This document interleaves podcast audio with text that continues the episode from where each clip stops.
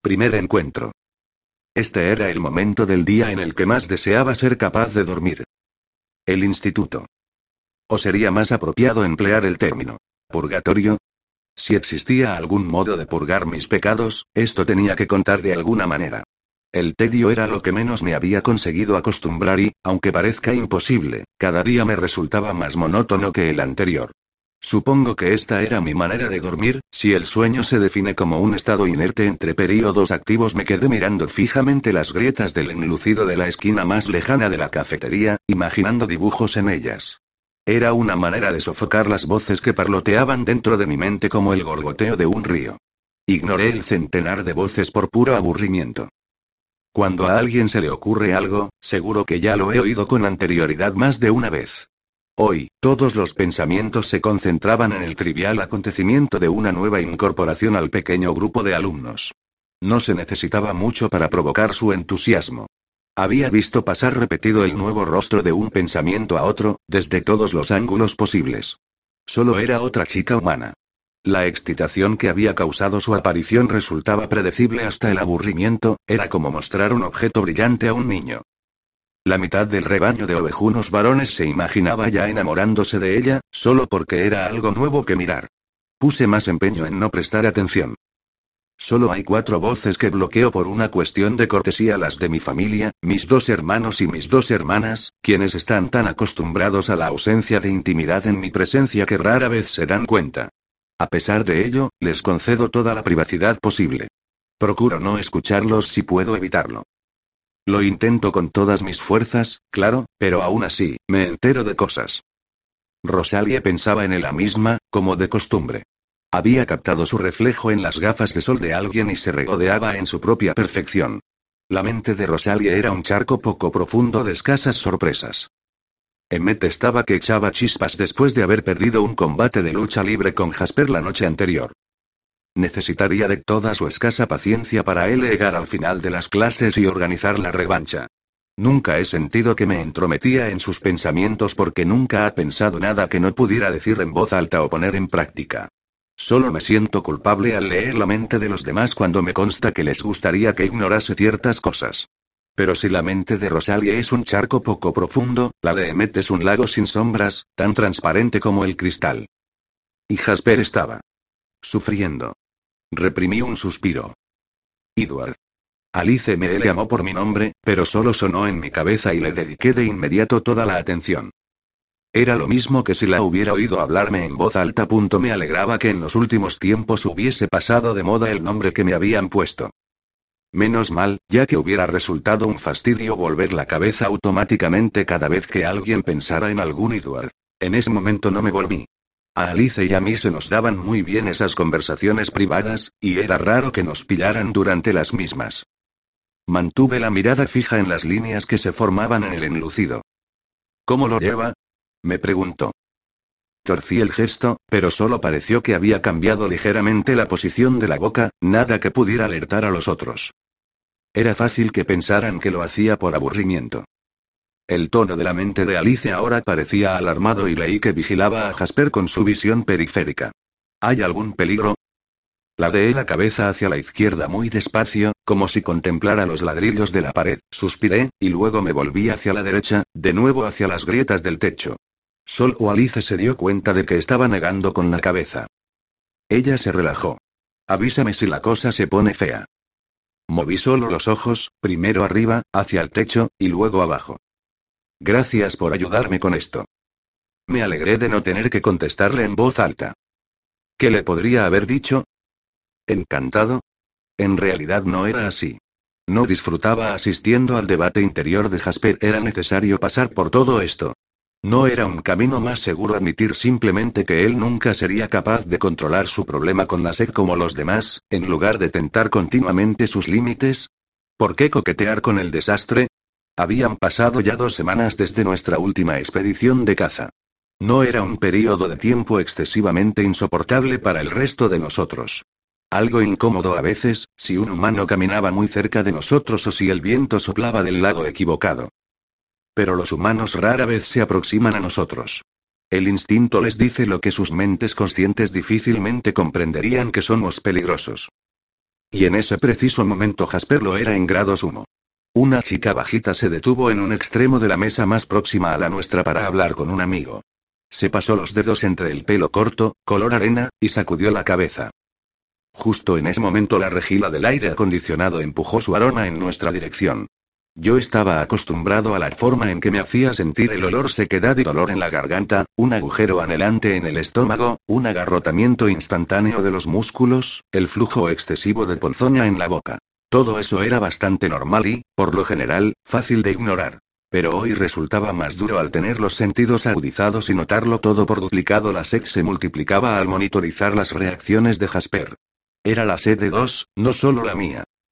Jasper intentaba mantener la mente lejos de allí. Estaba fantaseando. Imaginaba que se levantaba del lado de Alice y se paraba al lado de la chica. Pensaba en inclinarse como si le fuera a susurrar algo al oído y dejar que sus labios rozaran el arco de su garganta. Imaginaba también cómo fluía el cálido flujo de su pulso debajo de la fina piel que sentiría bajo su boca. Propiné una patada a la silla de Jasper. Nuestras miradas se encontraron durante un minuto, y luego él bajó la suya. Pude escuchar cómo se enfrentaban en su interior la culpa y la rebeldía. Lo siento, musito. Me encogí de hombros. No ibas a hacer nada, murmuró Alice en un intento de mitigar el disgusto de Jasper. Lo vi. Reprimí la mueca que hubiera echado por tierra la mentira de Alice. Ella y yo debíamos apoyarnos el uno al otro. No resultaba fácil para ninguno de los dos oír voces y tener visiones del futuro. Éramos bichos raros, incluso entre los que ya lo eran de por sí. Nos protegíamos los secretos entre nosotros. Pensar en ellos como personas ayuda un poco. Sugirió Alice con voz aguda y musical, demasiado baja y rápida para que la escucharan los oídos humanos. Se le ama Whitney y tiene una hermanita muy pequeña a la que adora. Su madre invitó a Esme a aquella fiesta en el jardín, ¿te acuerdas? Sé quién es, contestó Jasper secamente. Se volvió para mirar por una de las pequeñas ventanas situadas bajo el alero a lo largo del muro que rodeaba la gran habitación. El tono de su voz puso fin a la conversación. Deberíamos haber ido de caza el día anterior por la noche. Era ridículo enfrentar esa clase de riesgos, intentar demostrar entereza y mejorar la resistencia. Jasper tendría que asumir sus limitaciones y vivir con el as. Sus antiguos hábitos no eran los más apropiados para el estilo de vida que habíamos elegido. No podría adaptarse a él. Alice suspiró silenciosamente y se puso de pie, llevándose la bandeja de comida un atrezo, en realidad y dejándole solo. Sabía hasta dónde llegar con su apoyo y cuándo dejar de hacerlo. Aunque era más evidente que Rosalie y Emmet mantenían una relación, Alice y Jasper se conocían tan bien que sentían los estados de ánimo del otro como si fueran propios. Parecía que también pudiesen leer las mentes, aunque solo fuera entre ellos. Edward Cullen. Acto reflejo. Me volví al oír mi nombre, aunque no es que nadie lo hubiera pronunciado en voz alta, solo lo había pensado. Mi mirada se encontró durante una breve fracción de segundo con la de un par de enormes ojos marrones, de color chocolate, unos ojos humanos en medio de un rostro pálido, con forma de corazón. Conocía ese rostro a pesar de no haberlo visto nunca con mis propios ojos. Era el tema más destacado del día en todas las mentes la nueva alumna, Isabella Swan, la hija del jefe de policía de la ciudad, que había venido a vivir aquí por algún cambio en su situación familiar. Bella hasta ahora había corregido a todo el mundo que se dirigía a ella por su nombre completo. Miré a lo lejos, aburrido. Me llevó un segundo darme cuenta de que ella no había sido la persona que había pensado en mi nombre. Por supuesto, Bella ya se ha quedado alucinada con los Cullen, oí cómo continuaba el primer pensamiento que había oído. Identifiqué la voz como la de Jessica Stanley. Había pasado ya un tiempo desde que me incordió por última vez con su charloteo interno. Qué alivio sentí cuando ella superó ese desdichado encaprichamiento. Había sido casi imposible escapar de sus constantes y ridículas ensoñaciones. Me dieron ganas en aquel momento de explicarle con toda exactitud lo que podría haber ocurrido si mis labios, y los dientes detrás de los, se hubieran encontrado cerca de ella. Esto habría silenciado cualquier tipo de molestas fantasías con bastante rapidez. Pensar en su reacción casi consiguió arrancarme una sonrisa. Le iría bien engordar un poco, continuó Jessica. En realidad, ni siquiera es guapa. No entiendo por qué Eric la mira tanto. O Mike. Hizo una mueca mental de dolor al pensar en el último nombre. El nuevo capricho de Jessica, el superpopular Mike Newton, no sabía ni que ella existía. Sin embargo, no parecía tan insensible a la chica nueva. Otra vez la historia del chico fascinado por un objeto brillante. Aquello dio un giro mezquino a los pensamientos de Jessica, aunque en apariencias mostraba cordial con la recién llegada mientras le explicaba lo que todos sabían sobre mi familia. La nueva seguramente habría preguntado por nosotros. Aunque hoy todo el mundo me mira a mí también, pensó Jessica muy pagada de sí misma, en una parte. Ha sido una verdadera suerte que Bella compartiera dos clases conmigo. Apuesto a que luego Mike querrá preguntarme qué tal es. Intenté bloquear el absurdo parloteo antes de que sus superficiales e insignificantes pensamientos me volvieran loco. Jessica Stanley le está sacando a la Swan, la chica nueva, todos los trapos sucios del clan Cullen le murmuré a Emmet, para distraerme, que se rió entre dientes y pensó espero que lo esté haciendo bien. En realidad, es bastante poco imaginativa. Solo le ha dado un toque escandaloso, nada más. Ni una pizca de terror. Me siento un poco decepcionado. ¿Y la chica nueva? ¿También se siente ella decepcionada con el chismorreo? Presté atención a ver si escuchaba lo que esta chica nueva, bella, pensaba de la historia de Jessica. ¿Qué vería cuando se fijara en la extraña familia con la piel del color de la tiza, de la que se apartaban todos? En cierta manera era cuestión de responsabilidad por mi parte conocer su reacción. Yo actuaba de vigía, a falta de un nombre mejor, para proteger a la familia. Si alguien empezara a concebir sospechas, yo los avisaría con tiempo suficiente para poder quitarnos de en medio con facilidad. Había ocurrido de vez en cuando que algún humano con una imaginación despierta nos había identificado con los personajes de un libro o una película. La mayoría de las veces se convencía de su error, pero era mejor trasladarse a otro lugar que arriesgarse a un examen. Rara vez, muy rara vez, alguien adivinaba la verdad y no le concedíamos la oportunidad de comprobar su hipótesis. Simplemente desaparecíamos, para convertirnos como mucho en un recuerdo aterrador. No escuché nada por más que fijé la atención en el lugar contiguo al cual continuaba fluyendo de forma compulsiva el frívolo monólogo interno de Jessica. Era como si allí no se sentara nadie. Qué curioso. ¿Se habría ido la chica? No parecía probable, ya que Jessica seguía dándole la brasa. Miré hacia Lee para comprobarlo, sintiéndome confuso. Comprobar con la vista lo que mi sentido extrasensorial me decía era algo que nunca antes había tenido que hacer. Mi mirada se trabó de nuevo en esos grandes ojos marrones. Ella se sentaba en el mismo lugar que antes, y nos miraba, algo natural, supuse, mientras Jessica continuaba regalándole los oídos con los chismorreos locales sobre los Cullen. Pensar sobre nosotros, sin duda, era algo natural. Pero no oía ni un susurro siquiera. Mientras bajaba la mirada, un tentador rubor de un rojo cálido invadió sus mejillas, diferente al de la vergüenza que se siente cuando te han sorprendido mirando fijamente a un desconocido. Era estupendo que Jasper aún estuviera mirando por la ventana. No quería imaginarme lo que ese natural flujo de sangre supondría para su autocontrol. Las emociones mostraban tan transparentes en su cara que parecía elevarlas escritas en la frente sorpresa como si de forma inconsciente hubiera detectado indicios de las sutiles diferencias entre su naturaleza y la mía. Curiosidad mientras escuchaba la historia de Jessica, y algo más. Fascinación. No sería esta la primera vez. Éramos hermosos a los ojos de los hombres, nuestras presas potenciales. Y al final, por fin, vergüenza por haberla pillado mirándome.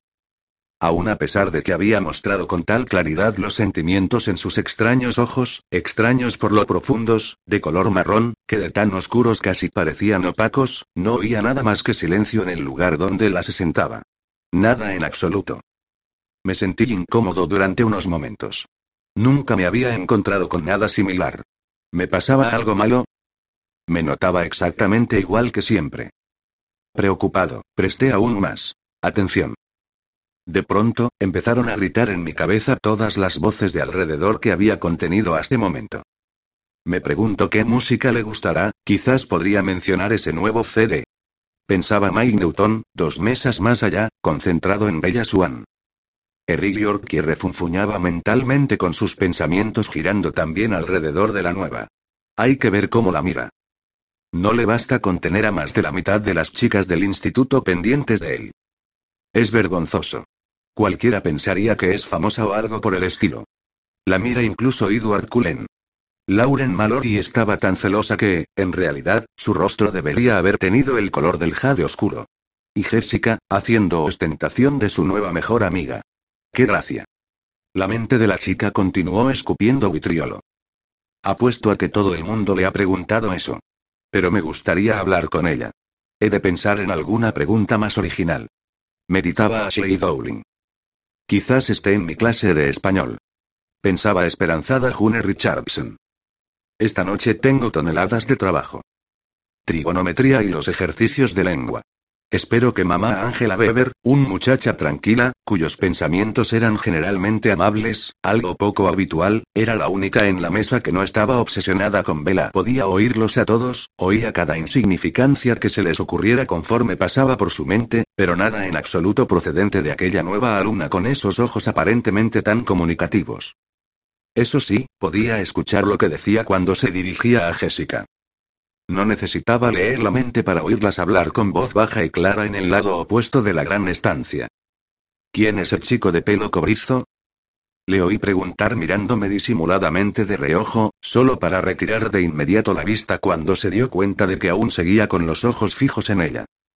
Todavía tuve tiempo de considerar esperanzado que oír el sonido de su voz me serviría para captar el tono de sus reflexiones, perdidos en algún lugar al que yo no podía acceder, pero enseguida me decepcioné. Lo normal es que los pensamientos de la gente tengan el mismo tono que sus voces físicas. Pero esa voz tranquila, tímida, me resultaba poco familiar, no pertenecía a ninguno de los cientos que rebotaban por la habitación, estaba seguro. Era completamente nueva. Ja, buena suerte, idiota pensó Jessica antes de contestar la pregunta de la chica. Se le ama Edward. Es guapísimo, por supuesto, pero no pierdas el tiempo con él. No sale con nadie, levantó la nariz, desdeñosa. Quizá ninguna de las chicas del instituto le parece lo bastante guapa. Volví la cabeza para ocultar la sonrisa. Jessica y sus compañeras de clase no tenían ni idea de la suerte que tenían al no interesarme ninguna de ellas en especial. En ese estado de humor fluctuante, sentí un impulso extraño que no terminé de entender. Quería hacer algo respecto al tono mezquino de los pensamientos de Jessica, de los que la nueva no era consciente. Sentí la extraña urgencia de interponerme entre las para proteger a Bella Swan de los oscuros manejos de Jessica. Era algo muy raro en mí sentir aquello. Intenté llegar hasta las motivaciones que alimentaban dicho impulso y volví a examinar a la chica. Quizás fuera un instinto protector, el del fuerte sobre el débil, sepultado en alguna parte desde hacía mucho tiempo. La muchacha parecía más frágil que sus nuevas compañeras de clase. Su piel era tan translúcida, que resultaba difícil creer que le ofreciera mucha protección frente al mundo exterior. Podía ver el rítmico pulso de su sangre a través de las venas bajo esa clara y pálida membrana. Sería mejor que no me concentrara en eso, se me daba muy bien la vida que había escogido, pero estaba tan sediento como Jasper y no tenía sentido darle alas a la tentación. Tenía una arruguita entre las cejas de la que él no parecía consciente. Aquello era increíblemente frustrante. Veía claramente el esfuerzo que le costaba estar allí sentada, intentando conversar con extraños, siendo el centro de la atención. Podía adivinar su timidez por la postura de sus hombros, de aspecto frágil, ligeramente hundidos, como si esperara un desaire de un momento a otro. Pero solo podía adivinar, ver o imaginar. No había más que silencio en esta chica humana tan sumamente corriente. No podía oír nada. ¿Por qué? ¿Qué pasa? Murmuró Rosalie, interrumpiendo concentración. Dejé de mirar a la chica y sentí una especie de alivio. No deseaba seguir intentándolo sin éxito, me irritaba. Y no quería desarrollar ningún interés por sus pensamientos ocultos simplemente porque no podía acceder a ellos. Sin duda, cuando pudiera descifrarlos, y seguramente encontraría la manera de hacerlo, serían tan superficiales e insignificantes como los de cualquier otro humano. No merecían siquiera el esfuerzo que me costaría el llegar hasta ellos. Así que la chica nueva nos tiene miedo ya. Preguntó Emmet, esperando aún una respuesta. Me encogí de hombros. No estaba lo suficientemente interesado para seguir presionando y obtener más información. Ni debería interesarme. Nos levantamos de la mesa y salimos de la cafetería. Emmet, Rosalia y Jasper simulaban ser estudiantes de último curso, por lo que se dirigieron hacia sus respectivas clases. Yo interpretaba un papel más juvenil, de modo que me encaminé hacia la clase de biología de primero, preparándome mentalmente para soportar el tedio. Era dudoso que el señor Banner, un hombre de intelecto medio, se las ingeniara para insertar en su explicación algo que pudiera sorprender a alguien que tenía dos licenciaturas en medicina. En la clase, me instalé en mi silla y dejé que los libros, puro atrezo, puesto que no contenían nada que no supiera ya, se desparramaran por la mesa. Era el único alumno que no compartía pupitre. Los humanos no eran lo bastante listos para saber por qué me temían, pero su instinto de supervivencia resultaba suficiente para mantenerlos alejados de mí. El aula se fue llenando despacio conforme los chicos iban regresando del almuerzo en un lento goteo. Me repantigué en la sila y dejé transcurrir el tiempo. De nuevo, deseé ser capaz de dormir. Su nombre volvió a llamarme la atención, quizás porque estaba pensando en ella cuando Ángela Weber la acompañó hasta la clase. Bella parece tan tímida como yo. Apuesto lo que sea a que este día le está resultando realmente difícil. Ojalá supiera qué decirle, pero seguramente sonaría estúpido. Bien. Pensó Mike Newton mientras se revolvía en su asiento para ver entrar a las chicas. Pero seguía sin leer pensamiento alguno desde la posición ocupada por Bella Swan. El espacio vacío donde deberían estar sus pensamientos me irritaba y desconcertaba. Bella se acercó a la mesa del profesor avanzando por el pasillo lateral que había a mi lado. Pobre chica, el único pupitre libre era el contiguo al mío. Automáticamente limpié su lado del pupitre, empujando mis libros hasta formar una pila. Dudaba que se sintiera muy cómoda en ese asiento. Comenzaba lo que para ella prometía ser un semestre muy largo, al menos en esta clase. Sin embargo, quizás podría sacar a la superficie sus secretos al sentarme a su lado. No es que hubiera necesitado antes de proximidad para conseguirlo y tampoco es que hubiera nada que mereciera la pena escuchar. Bella Suam caminó hasta interponerse en el flujo de aire caliente que soplaba en mi dirección desde la rejilla de ventilación. Su olor me impactó como la bola de una grúa de demolición, como un ariete. No existe imagen lo bastante violenta para expresar la fuerza de lo que me sucedió en ese momento. En aquel instante, no hubo nada que me asemejara a la persona que fui antaño, no quedó ni un jirón de los harapos de humanidad con los que me las arreglaba para encubrir mi naturaleza. Yo era un depredador. El A, mi presa. No existía en el mundo otra verdad que no fuera esta. Para mí ya no había una habitación helena de testigos, porque en mi fuero interno los acababa de convertir a todos los en daños colaterales. El misterio de sus pensamientos quedó olvidado. Los pensamientos de Vela no me importaban nada porque no iba a poder pensar por mucho más tiempo. Yo era un vampiro y él tenía la sangre más dulce que había olido en 80 años. No concebía la existencia de un aroma como ese. Habría empezado a buscarlo desde mucho tiempo antes si hubiera sabido que existía. Hubiera peinado el planeta para encontrarlo. Podía imaginar el sabor. La sed ardía en mi garganta como si fuera fuego. Sentía la boca achicharrada y deshidratada y el flujo fresco de ponzoña no hizo nada por hacer desaparecer esa sensación. Mi estómago se retorció de hambre, un eco de la sed. Se me contrajeron los músculos, preparados para saltar. No había pasado ni un segundo. Ella todavía no había terminado de dar el paso que la había puesto en la dirección del aire que fluía hacia mí. Conforme su pie tocó el suelo, sus ojos se posaron en mí en un movimiento. Que ella pretendía que fuera sigiloso. Su mirada se encontró con la mía y me vi perfectamente reflejado en el amplio espejo de sus ojos. La sorpresa que me produjo ver mi cara proyectada en sus pupilas le salvó la vida en aquellos momentos tan difíciles. Pero no me lo puso fácil. Cuando ella fue consciente de la expresión de mi rostro, la sangre inundó nuevamente sus mejillas, volviendo su piel del color más delicioso que había visto en mi vida. Su olor era como una bruma en mi cerebro a través de la cual apenas podía razonar. Mis pensamientos bramaron incoherentes, fuera de todo control. Ella caminaba ahora más despacio, como si comprendiera la necesidad de huir. Los nervios la hicieron comportarse de modo torpe, por lo que tropezó y se tambaleó hacia adelante, casi cayendo sobre la chica sentada delante de mí. Parecía débil, vulnerable, incluso más de lo que es habitual en un humano. Intenté concentrarme en el rostro que había visto en sus ojos, un rostro que reconocí con asco. Era la cara del monstruo que había en mí, el que había combatido y derrotado a lo largo de décadas de esfuerzo y de disciplina inflexible. Con qué rapidez emergía ahora a la superficie. El olor se arremolinó nuevamente a mi alrededor, dispersando mis pensamientos y casi impulsándome fuera del asiento. No. Mi mano se aferró a la parte central del borde de la mesa para intentar sujetarme a la silla. Pero la madera no estaba por la labor y mi mano atravesó el armazón y arrancó un puñado de astillas. La forma de mis dedos quedó grabada en la madera. Destruye la evidencia, esta era una regla fundamental. Rápidamente pulvericé los bordes que tenían la forma de mis dedos, dejando solo un agujero desigual y una pila de virutas en el suelo, que dispersé con el pie. Destruye la evidencia. Daño colateral. Sabía lo que iba a suceder ahora. La chica debería venir a sentarse a mi lado y yo tendría que matarla. Los testigos inocentes de la clase, otros 18 jóvenes y un hombre, no podrían abandonar la habitación una vez que hubieran asistido a lo que iba a ocurrir en breve. Me acobardé ante la idea de lo que se avecinaba. Incluso en mis peores momentos, jamás había cometido una atrocidad como esta.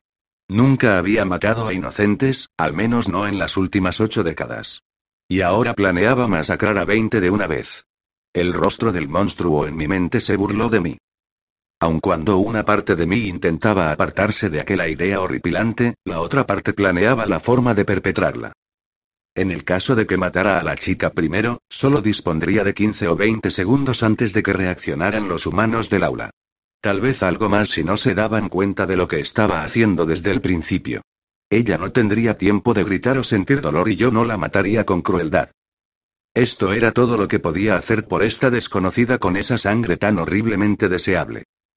Pero habría de impedir que escaparan. No debía preocuparme por las ventanas, ya que estaban demasiado altas y eran muy pequeñas para servir a nadie en su vida. Solo quedaba la puerta, que los dejaría atrapados en cuanto se bloqueara. Intentar abatirlos a todos cuando estuvieran dominados por el pánico y chillando, en pleno caos, seguramente sería más lento y difícil. No imposible, pero habría mucho ruido y tiempo de sobra para un montón de gritos. Alguien podría oírlos y me vería forzado a matar incluso a más inocentes en esta hora negra. El olor me castigó hasta cerrarme la garganta reseca y dolorida. Además, la sangre de Bella se enfriaría mientras mataba a los otros. De modo que sería mejor encargarme primero de los testigos. Me tracé un esquema mental. Yo estaba en mitad de la habitación, en la última fila de la parte de atrás. Empezaría por el lado derecho. Estimé que podría romper aproximadamente entre 4 y 5 cuellos por segundo, y sería menos escandaloso. El lado derecho sería el de los afortunados porque no me verían ilegar. Después daría la vuelta por la parte frontal e iría de delante hacia atrás por el lado izquierdo. Matarlos a todos me llevaría a los sumo 5 segundos. Sin embargo, sería tiempo suficiente para que Bella viera con claridad lo que se le venía encima. Suficiente para que tuviera miedo. Suficiente para que gritara, si el susto no la dejaba paralizada en su sitio. Solo un débil grito que no haría venir a nadie corriendo. Aspiré una bocanada de aire y el olor se convirtió en un fuego que corrió por mis largas venas vacías y me abrasó el pecho hasta consumir cualquier impulso positivo que hubiera sido capaz de sentir. En ese preciso momento se estaba dando la vuelta.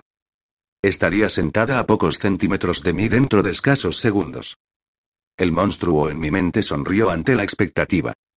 Alguien sentado cerca de mí, a la izquierda, cerró de golpe una carpeta. No miré para ver cuál de los malditos humanos había sido, pero el movimiento envió una bocanada de aire normal, inodoro, hacia mi rostro. Durante un escaso segundo, pude pensar con claridad.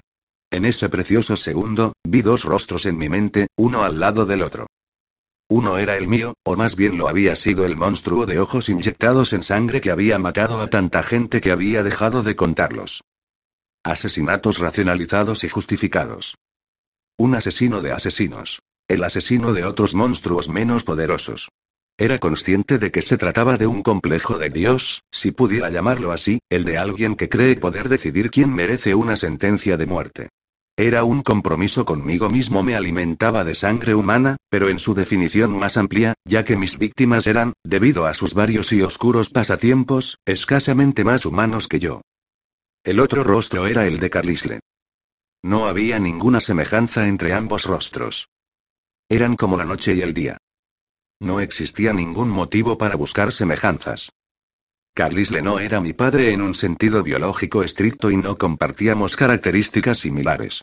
El parecido en el color de la piel se debía a lo que éramos. Todos los vampiros tienen la misma tez helada y pálida. El parecido en el color de nuestros ojos era otra cosa, el reflejo de nuestra mutua elección. Y aún así, aunque no había base para establecer semejanzas, me imaginaba que mi rostro había comenzado a reflejar el suyo hasta cierto punto, en los malditos últimos 70 años durante los cuales yo había abrazado su camino y seguido sus pasos. Mis rasgos no habían cambiado, pero a mí me parecía que algo de su sabiduría había marcado mi expresión y que algo de su compasión podía encontrarse en la forma de mi boca, así como trazas de su paciencia eran evidentes en mi ceño. Todas estas pequeñas mejoras habían desaparecido de la cara del monstruo.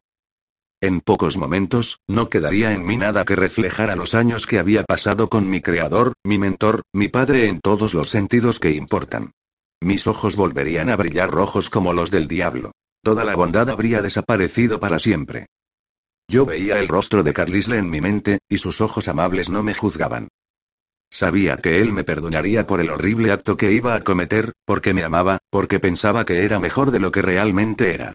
Y seguiría queriéndome, incluso aunque le demostrara que estaba equivocado. Bella Swan se sentó en la silla que había a mi lado con movimientos rígidos y forzados, por el miedo. Y el olor de su sangre se extendió como una nube inexorable a mi alrededor. Le demostraría a mi padre que se había equivocado conmigo. Y la tristeza de este hecho hería casi tanto como el fuego de mi garganta. Me aparté de él con asco, sintiendo repugnancia por el monstruo que deseaba tomarla. ¿Por qué tenía que haber venido aquí? ¿Por qué tenía que existir? ¿Por qué tenía él a que destruir la poca paz que me quedaba en esta existencia mía de redivivo?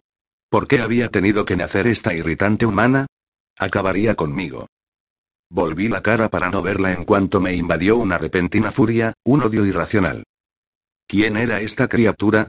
¿Por qué yo? ¿Por qué en ese momento? ¿Por qué debía perderlo todo ahora solo porque a él le había dado por escoger esta insólita ciudad para aparecer? ¿Por qué había venido hasta aquí? Yo no quería ser un monstruo. No quería matar en esta habitación llena de niños inofensivos. No quería perder todo lo que había ganado en una vida entera de sacrificio y privaciones. No podía ella, no podía hacerme eso. El olor era el problema, el enorme atractivo de su olor. Si hubiera alguna manera de resistir bastaría que otro chorro de aire fresco me aclarara la cabeza. Bella Suam sacudió su cabello largo, espeso, de color caoba, en mi dirección. ¿Estaba loca? Era como si le diera alas al monstruo. Tanteándole. Esta vez no había ninguna brisa amable que apartara el olor lejos de mí. Pronto estaría todo perdido. No, no hubo ninguna brisa. Pero yo no tenía por qué respirar. Paré el flujo de aire a través de mis pulmones. El alivio fue instantáneo, pero incompleto. Todavía tenía el recuerdo del olor en mi cabeza y el sabor en el fondo de mi lengua. Ni siquiera podría resistir eso durante mucho tiempo. Pero quizás fuera capaz de soportarlo una hora. Una hora. Solo el tiempo necesario para salir de esa habitación helena de víctimas, víctimas que quizás no tendrían que serlo. Si era capaz de contenerme solo durante una hora. No respirar era una sensación incómoda. Mi cuerpo no necesitaba oxígeno, pero iba contra mis instintos. Yo confiaba más en el olor que en cualquiera de los otros sentidos en momentos de tensión. Era el que me guiaba durante la caza y el primero que avisaba en caso de peligro. No solía encontrarme en situaciones difíciles siendo yo un peligro en mí mismo, pero el instinto de supervivencia era tan fuerte en mi naturaleza como en el de un ser humano normal. Incómodo, pero manejable. Más soportable que olerla a ella y no poder hundir mis dientes en su fina piel, delicada y transparente hasta llegar al cálido, húmedo, pulsante. Una hora. Solo una hora. Debía dejar de pensar en el olor, en el sabor. En silencio, la chica mantuvo el pelo entre nosotros, inclinándose hacia adelante hasta que dejó caer la melena sobre la carpeta. No podía verle la cara, ni podía intentar leer sus emociones en sus sinceros ojos profundos. ¿Había sido por eso por lo que ella había extendido su cabellera entre nosotros? ¿Quería esconder esos ojos de mi vista? ¿Solo por miedo? ¿Por timidez? ¿Para mantener ocultos sus secretos? Mi irritación anterior por no ser capaz de leerle los pensamientos era poca cosa en comparación con la necesidad y el odio que me embargaba en ese momento. Porque yo odiaba a esa frágil adolescente que se sentaba a mi lado, la odiaba con la misma fuerza con la que me sentía apegado a mi anterior identidad, al amor por mi familia, a mis sueños de ser algo mejor que lo que era odiarla, odiar el modo en que ella me hacía sentir, me ayudaba un poco. Sí, y la irritación que había sentido antes no era importante, pero también me favorecía. Me ceñía cualquier emoción que me distrajera de imaginar su delicioso sabor. Odio e irritación. Impaciencia. ¿Es que la hora no iba a terminar nunca? Y cuando la hora terminara entonces ella saldría de esta habitación, ¿y qué haría yo? Podría presentarme. Hola, me llamo Edward Cullen. ¿Puedo acompañarte a tu próxima clase? Me contestaría afirmativamente aunque, como yo sospechaba, me temiera, porque era la respuesta educada y apropiada. Bella seguiría la costumbre y caminaría a mi lado. Resultaría bastante fácil elevarla en la dirección equivocada. Un espolón del bosque sobresalía como un dedo hasta tocar la parte posterior del aparcamiento. Podría decirle que había olvidado un libro en mi coche. ¿Se daría cuenta alguien de que yo había sido la última persona con la cual la habían visto? Estaba viendo, como siempre. Dos impermeables oscuros encaminándose en la dirección equivocada podrían despertar un interés excesivo y delatarme. Además, no era el único que había reparado en él aquel día, aunque ninguno de forma tan devastadora como yo. Mike Newton, en especial, estaba pendiente de cada cambio de su postura en la sila mientras ella se movía nerviosamente. Estaba tan incómoda por estar cerca de mí como cualquiera en su lugar, como yo habría esperado antes de que su olor hubiera destruido cualquier interés caritativo. Mike Newton seguramente notaría si ella salía de clase conmigo. Podría soportarlo una hora, y dos. Me estremecí a causa del dolor y la quemazón. Ella volvería a una casa vacía, ya que el jefe de policía Suam trabajaba a jornada completa. Conocía el edificio, del mismo modo que conocía cada casa en esta ciudad tan pequeña. La casa se encontraba aislada en lo alto de la ciudad, junto a un espeso bosque, sin vecinos cerca. Incluso aunque ella tuviera tiempo para gritar, que no lo tendría, no habría nadie que la escuchara. Esta era la manera más responsable de llevar el asunto. Había pasado siete décadas sin probar la sangre humana. Si contenía la respiración, podría aguantar dos horas más. Y cuando ella estuviera sola, no habría ocasión para que nadie resultara herido. Y no existe motivo alguno para precipitarse, el monstruo de mi cabeza me dio la razón. Era un sofisma pensar que sería menos monstruo por salvar a los 19 humanos del aula con esfuerzo y paciencia y matar solo a esa inocente joven. Aunque la odiaba, sabía que mi odio era injusto. Me di cuenta de que a quien detestaba realmente era a mí mismo. Y me odiaría más aún cuando él hubiera muerto. Soporté toda la hora así, imaginando las mejores formas de matarla. Evite visualizar el acto real, ya que esto habría sido demasiado para mí. Perdería la batalla y terminaría matándolos a todos. Así que me concentré en el aspecto estratégico del plan y nada más. Ella me miró más allá de la muralla de sus cabellos en una sola ocasión, casi al final de la clase. Sentía arder en mi interior aquel odio injustificado cuando nuestras miradas se encontraron y lo vi reflejado en sus ojos asustados. El arrebol cubrió sus mejillas antes de que pudiera volver a esconderse en su pelo y yo casi perdí los estribos. Menos mal que sonó el timbre. Salvado por la campana, igual que en el dicho. Ambos nos habíamos salvado en la de la muerte, y yo, durante un breve tiempo, de convertirme en la criatura de pesadilla que temía y detestaba. No pude moverme con la lentitud habitual mientras salía de la clase. Algún observador ocasional hubiera averiguado que había algo raro en mi forma de caminar, pero nadie me prestó atención. Todos los pensamientos humanos seguían girando en torno a la chica que estaba condenada a morir en poco menos de una hora. Me escondí en el coche. No quería pensar en mí mismo como en alguien que se debía ocultar. Se parecía demasiado a la cobardía, pero sin duda ese era el caso ahora. En aquellos momentos, no tenía la disciplina necesaria para permanecer rodeado de humanos. Al concentrar todas mis energías en no matar a uno de ellos, me había quedado sin fuerzas para resistirme frente a los demás. En caso contrario, menuda pérdida. Ya que tenía que rendirme al monstruo, al menos haría que mereciera la pena la derrota. Puse el CD con la música que por lo general me calmaba, pero me sirvió de poco. No, lo único que en ese momento podía ayudarme era el aire frío, húmedo y limpio que soplaba con la ligera lluvia a través de las ventanas abiertas. Aunque todavía podía recordar el olor de la sangre de Bella Suam con perfecta claridad, inhalar el aire era como limpiar el interior de mi cuerpo de una infección. Me sentía bien otra vez. Podía pensar de nuevo. Y ahora era capaz de volver a enfrentarme contra lo que no quería ser. No tenía por qué ir a su casa, ni tenía por qué matarla. Sin duda, yo era una criatura pensante, racional y tenía posibilidad de elegir. Siempre había una oportunidad. No me había sentido así en la clase, pero ahora estaba lejos de ella. Quizás, si la evitaba cuidadosamente, con mucho, mucho tiento, no tendría necesidad de cambiar de vida. Ahora tenía todo organizado del modo que me gustaba. ¿Por qué debía permitir que esa deliciosa e irritante personita lo arruinara todo? No tenía por qué disgustar a mi padre, ni causar tensión, preocupación o dolor a mi madre. Sí, aquello también iba a disgustar a mi madre adoptiva. Y Esme era tan dulce, tan amable, tan gentil. Provocar dolor a alguien como Esme era verdaderamente imperdonable. Qué irónico sonaba mi deseo de proteger a esa joven humana de la amenaza irrisoria y torpe de los pensamientos despectivos de Jessica Stanley. Yo era la última persona que podría haberse erigido nunca como defensor de Isabella Swan. Ella nunca necesitaría protegerse tanto de nada como de mí mismo. De pronto, me pregunté dónde estaría Alice. ¿No me había visto matar a la joven Swan de mil formas diferentes? ¿Por qué no había venido en mi busca o en mi ayuda, para detenerme o al menos limpiar las evidencias? ¿Estaba ella tan absorta vigilando a Jasper de que se metiera en problemas que no había sido consciente de otras posibilidades mucho peores? ¿Era yo más fuerte de lo que pensaba? ¿Y si realmente no iba a hacerle nada a la joven? No. Yo sabía que eso no era verdad. Alice debía de estar muy concentrada en Jasper. Busqué en la dirección en que sabía que la iba a encontrar, dentro del pequeño edificio donde se impartían las clases de inglés.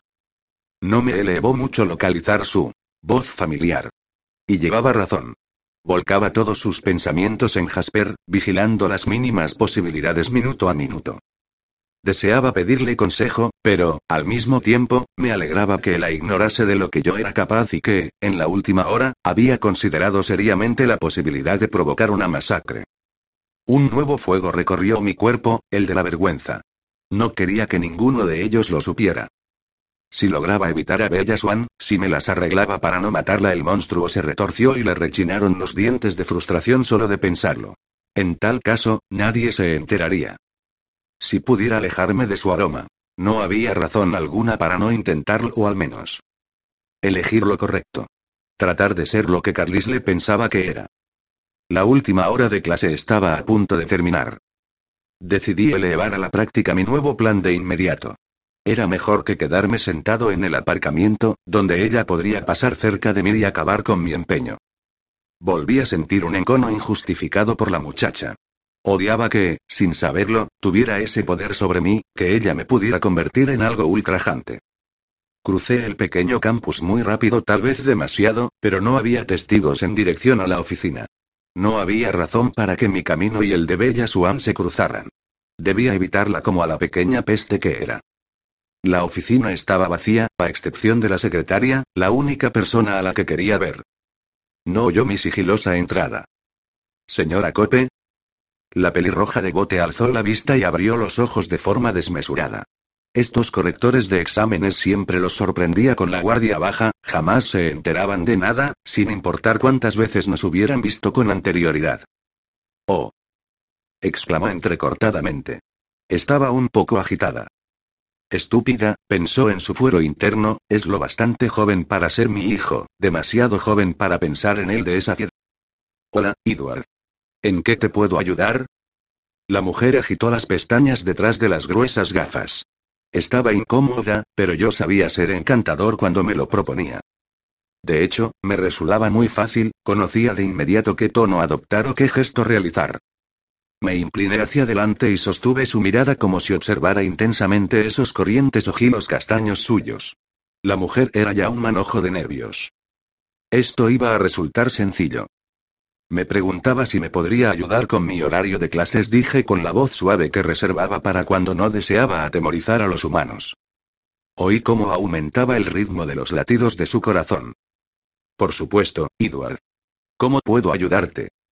Demasiado joven, demasiado joven, se gritaba a sí misma. Se equivocaba, por supuesto. Yo tenía más años que su abuelo, aunque, según mi permiso de conducir, ella tenía razón. ¿Sería posible cambiar la clase de biología por otra de mayor nivel científico? Tal vez física. ¿Tienes algún problema con el señor Banner, Edward? En absoluto. Lo único que ocurre es que ya he estudiado ese temario. En esa escuela de enseñanza acelerada a la que asististeis en Alaska, cierto frunció los labios mientras lo consideraba. Todos deberían estar en la universidad. He oído las quejas de los profesores. Destacan en todo, no vacilan al contestar, jamás se equivocan en un examen. Parece que hubieran encontrado la forma de engañarnos en cada asignatura. El profesor Barner estaría dispuesto a creer que nos están haciendo trampas antes que aceptar que un alumno es más inteligente que él apuesto a que su madre les da clases. En realidad, no caben más alumnos en física. Al profesor Banner le disgusta tener más de 25 alumnos en una clase. Yo no sería ningún problema. Por supuesto que no. Un perfecto Cullen no lo sería nunca. Ya lo sé, Edward, solo que no hay suficientes pupitres. En ese caso, ¿podría no asistir a clase? Emplearía ese tiempo en estudiar por mi cuenta. ¿No asistir a clase de biología? Se quedó boquiabierta. Es una locura. ¿Tan difícil te resulta aguantar una asignatura que ya te sabes? Tiene que haber algún problema con el profesor Banner. Me pregunto si debería hablar con Bob del tema. No tendrás suficientes créditos para graduarte. Ya recuperaré al año que viene. Tal vez deberías comentarlo antes con tus padres. La puerta se abrió a mis espaldas, pero fuera quien fuera no me importunó con sus pensamientos, por lo que ignoré esa entrada y me concentré en la señora Cope. Me incliné un poco más cerca y le sostuve la mirada con los ojos abiertos. Hubiera funcionado mejor de haberlos tenido dorados en lugar de negros. La negrura atemoriza a la gente, como debe ser. Por favor, señora Cope, modulé la voz del modo más suave y persuasivo que pude, y puedo ser considerablemente persuasivo, no hay ninguna otra clase donde haya sitio para mí. Estoy convencido de que debe de haber un resquicio en algún sitio. Biología como sexta hora de clase no puede ser la única opción. Le sonreí a la par que procuraba no mostrar mucho los dientes para no asustarla y suavizar la expresión del semblante. Su corazón resonó con más fuerza. Demasiado joven, se recordó frenéticamente. Bueno, tal vez podría hablar con Bob, quiero decir, con el señor Banner y ver si. En un segundo cambió toda la atmósfera de la habitación, mi misión en la misma, la razón por la que me inclinaba hacia la mujer pelirroja lo que antes tenía un propósito concreto, ahora se había convertido en otro muy distinto. Un segundo fue todo lo que necesitó Samantha Welles para abrir la puerta y depositar con retraso la hoja de firmas en la cesta situada en la entrada. Un segundo fue lo que tardó el golpe de viento que se coló por la puerta en sacudirme. Un segundo fue todo lo que necesité para comprender por qué esa primera persona no me había interrumpido con sus pensamientos nada más entrar. Aunque no necesitaba asegurarme, me volví. Lo hice despacio, pugnando por controlar los músculos que se negaban a obedecerme. Bella Swan estaba ahí enfrente, de pie, con la espalda apoyada contra la pared al lado de la puerta, con un papel apretado entre las manos. Sus ojos se abrieron aún más de lo habitual cuando asimiló mi mirada feroz, inhumana. El olor de su sangre saturó cada partícula de aire en la habitación pequeña y calurosa. Mi garganta estaló en llamas. El monstruo me observó de nuevo desde el espejo de sus ojos, una máscara de maldad. Mi mano vaciló en el aire sobre el mostrador. No tendría siquiera que mirar hacia atrás para coger la cabeza de la señora Cope y aplastarla contra la mesa con fuerza suficiente para matarla. Dos vidas, mejor que veinte. Una ganga. El monstruo esperaba ávido y hambriento a que lo hiciera. Pero siempre debe haber una posibilidad de elegir, tenía que haberla. Interrumpí el movimiento de mis pulmones y fijé el rostro de Carlisle delante de mí. Me volví para encarar a la señora Cope y escuché la sorpresa interna que le había causado el cambio en mi expresión. Echando mano del autocontrol que había tenido tiempo de practicar en décadas de esfuerzo, conseguí que mi voz sonara aún más monótona y suave. Quedaba suficiente aire en mis pulmones para hablar una vez más, apresurando las palabras. Bueno, no importa. Ya veo que es imposible. Muchas gracias por su ayuda. Giré y me lancé fuera de la habitación al tiempo que intentaba no sentir la calidez de la sangre dentro del cuerpo de Bella cuando pasé a escasos centímetros de ella. No paré hasta llegar a mi coche, moviéndome demasiado rápido todo el camino hasta allí. La mayoría de los humanos se habían marchado ya, por lo que no hubo muchos testigos. Oí a un alumno de segundo, Austin Marks, darse cuenta y luego pensar que era imposible. ¿De dónde habrá salido Edward Cullen? Es como si se hubiera materializado en el aire. Ya me vale, ya estamos con la imaginación otra vez. Mamá siempre dice. Los demás estaban allí cuando me deslicé dentro del Volvo. Intenté controlar la respiración, pero tragaba a grandes bocanadas el aire fresco, como si estuviera sofocado. Edward. Me preguntó Alice con voz preocupada. Solo sacudí la cabeza en su dirección. ¿Qué demonios te ha pasado? Inquirió Emmet, distraído en ese instante por el hecho de que Jasper no estaba del mejor humor para su revancha. En vez de contestar, lancé el coche marcha atrás. Debía salir de allí antes de que Bella Swan me siguiera incluso al aparcamiento. Mi propio demonio personal, hechizándome. Hice girar el coche y aceleré. Cogí los 70 antes de llegar a la carretera y una vez en el A, llegué a los 110 antes de doblar la esquina. Sin mirar, supe que Emmet, Rosalie, y Jasper se habían vuelto todos para observar fijamente a Alice, que se encogió de hombros. No podía ver lo que había pasado, sino lo que estaba por pasar. Y luego miró hacia adelante para ocuparse de mí. Ambos procesamos lo que ella veía en su cabeza y ambos nos sorprendimos por igual. ¿Te marchas? susurró ella. Los otros se volvieron para observarme a su vez. Voy a hacerlo, susurré entre dientes. Entonces, vio que mi futuro tomaba un giro mucho más oscuro cuando flaqueaba mi resolución. Oh. Bella Swan estaba muerta. La sangre fresca arrancaba brilos escarlata a mis ojos. Luego, había una investigación y transcurría un largo plazo de espera, por precaución, antes de que volviera a ser seguro que saliéramos, para empezar de nuevo. Oh, dijo otra vez. La imagen de su visión se volvió más detallada. Contemplé el interior de la casa del jefe Suam por primera vez, y vi a Bella en una cocina pequeña de armarios amarillos, dándome la espalda mientras yo la acechaba desde las sombras hasta que el olor me llevara hasta el A. Detente. Gruñí, incapaz de soportarlo más. Lo siento, susurró ella con ojos dilatados. El monstruo se regocijó. Y la visión de la mente de Alice volvió a cambiar. Una autopista vacía, por la noche, flanqueada por árboles cubiertos de nieve que desfilaban a más de 300 por hora. Te echaré de menos. Emmet y Rosalia intercambiaron una mirada de aprehensión. Estábamos a punto de llegar al lugar donde teníamos que girar para tomar el largo camino que nos elevaba a casa. Bajémonos aquí, les instruyó Alice. Debes decírselo tú mismo a Carlisle. Asentí y las ruedas del coche chillaron al frenar bruscamente. Emmet, Rosalia y Jasper descendieron en silencio. Harían que Alice se lo explicara todo cuando yo me hubiera marchado. Ella me tocó el hombro. Harás lo correcto, murmuró, pero esta vez no era una visión, sino una orden. Charlie Swan no tiene más familia. Eso le mataría a él también. Sí dije yo, aunque solo podía estar de acuerdo con Alice en la última parte de la frase. Ella se deslizó fuera para reunirse con los otros, con las cejas fruncidas, llena de ansiedad. Desaparecieron entre los árboles y estuvieron fuera de mi vista antes de que pudiera dar la vuelta al coche. Aceleré de regreso a la ciudad, y supe que las visiones en la mente de Alice estarían tornando del negro al blanco como si fueran una luz estroboscópica. Mientras conducía de vuelta a Forks a 150, no estaba seguro de hacia dónde iba. ¿A despedirme de mi padre o a abrazar al monstruo que moraba en mi interior? La carretera desaparecía bajo las ruedas.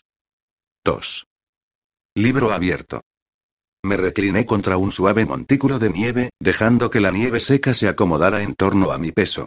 Mi piel se enfrió hasta que ya no sentía el aire a mi alrededor, y los pequeños pedazos de hielo se sintieron como terciopelo bajo mi piel.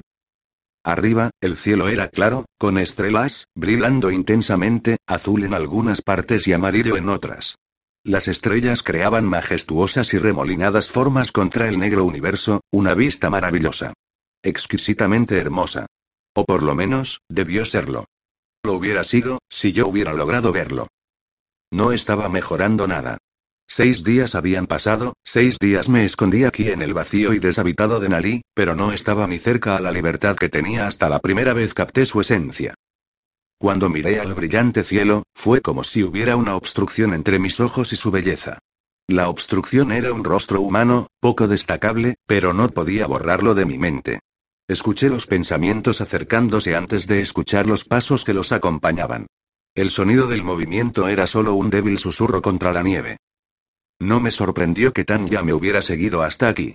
Sabía que ella había estado reflexionando esta futura conversación en los últimos días, aguardando hasta que estuviera segura de lo que quería decir exactamente. La visualicé a unos 55 metros de distancia, balanceándose en la orilla de una negra roca.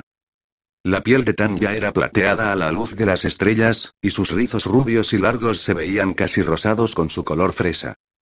Sus ojos color ámbar brillaron mientras me espiaba, medio enterrado en la nieve, y sus labios se estrecharon lentamente en una sonrisa. Exquisito. Si hubiera logrado notarlo. Suspiré. Ella se agachó y con la punta de sus dedos tocó el borde de la roca, su cuerpo giró en una espiral. Cannonball, pensó. Se lanzó al aire. Su forma se transformó en una oscura y retorcida sombra mientras giraba elegantemente entre las estrellas y yo. Formó una bola con su cuerpo justo en el momento en que tocó el montículo de nieve detrás de mí. Una ventisca de nieve voló a mi alrededor. Las estrellas se volvieron negras y yo estaba enterrado en los plumosos cristales de hielo. Suspiré de nuevo, pero no me moví para desenterrarme. La oscuridad debajo de la nieve ni dolió ni mejoró la vista. Todavía veía el mismo rostro. Edward. Había nieve volando de nuevo mientras Tanya rápidamente me desenterraba. Removió la nieve de mi rostro inanimado, sin mirar mis ojos. Disculpa, murmuró, era una broma. Lo sé. Fue divertido. Su boca se torció hacia abajo. Irina y Kate dicen que debo dejarte solo. Ellas piensan que te molesto. Para nada, le aseguré, al contrario, soy yo quien está siendo grosero, abominablemente grosero.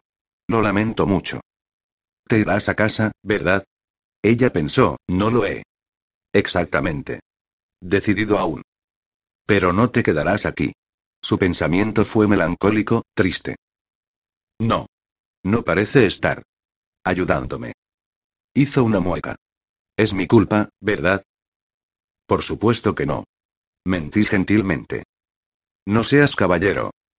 Sonreí. Te hago sentir incómodo. Se acusó, no.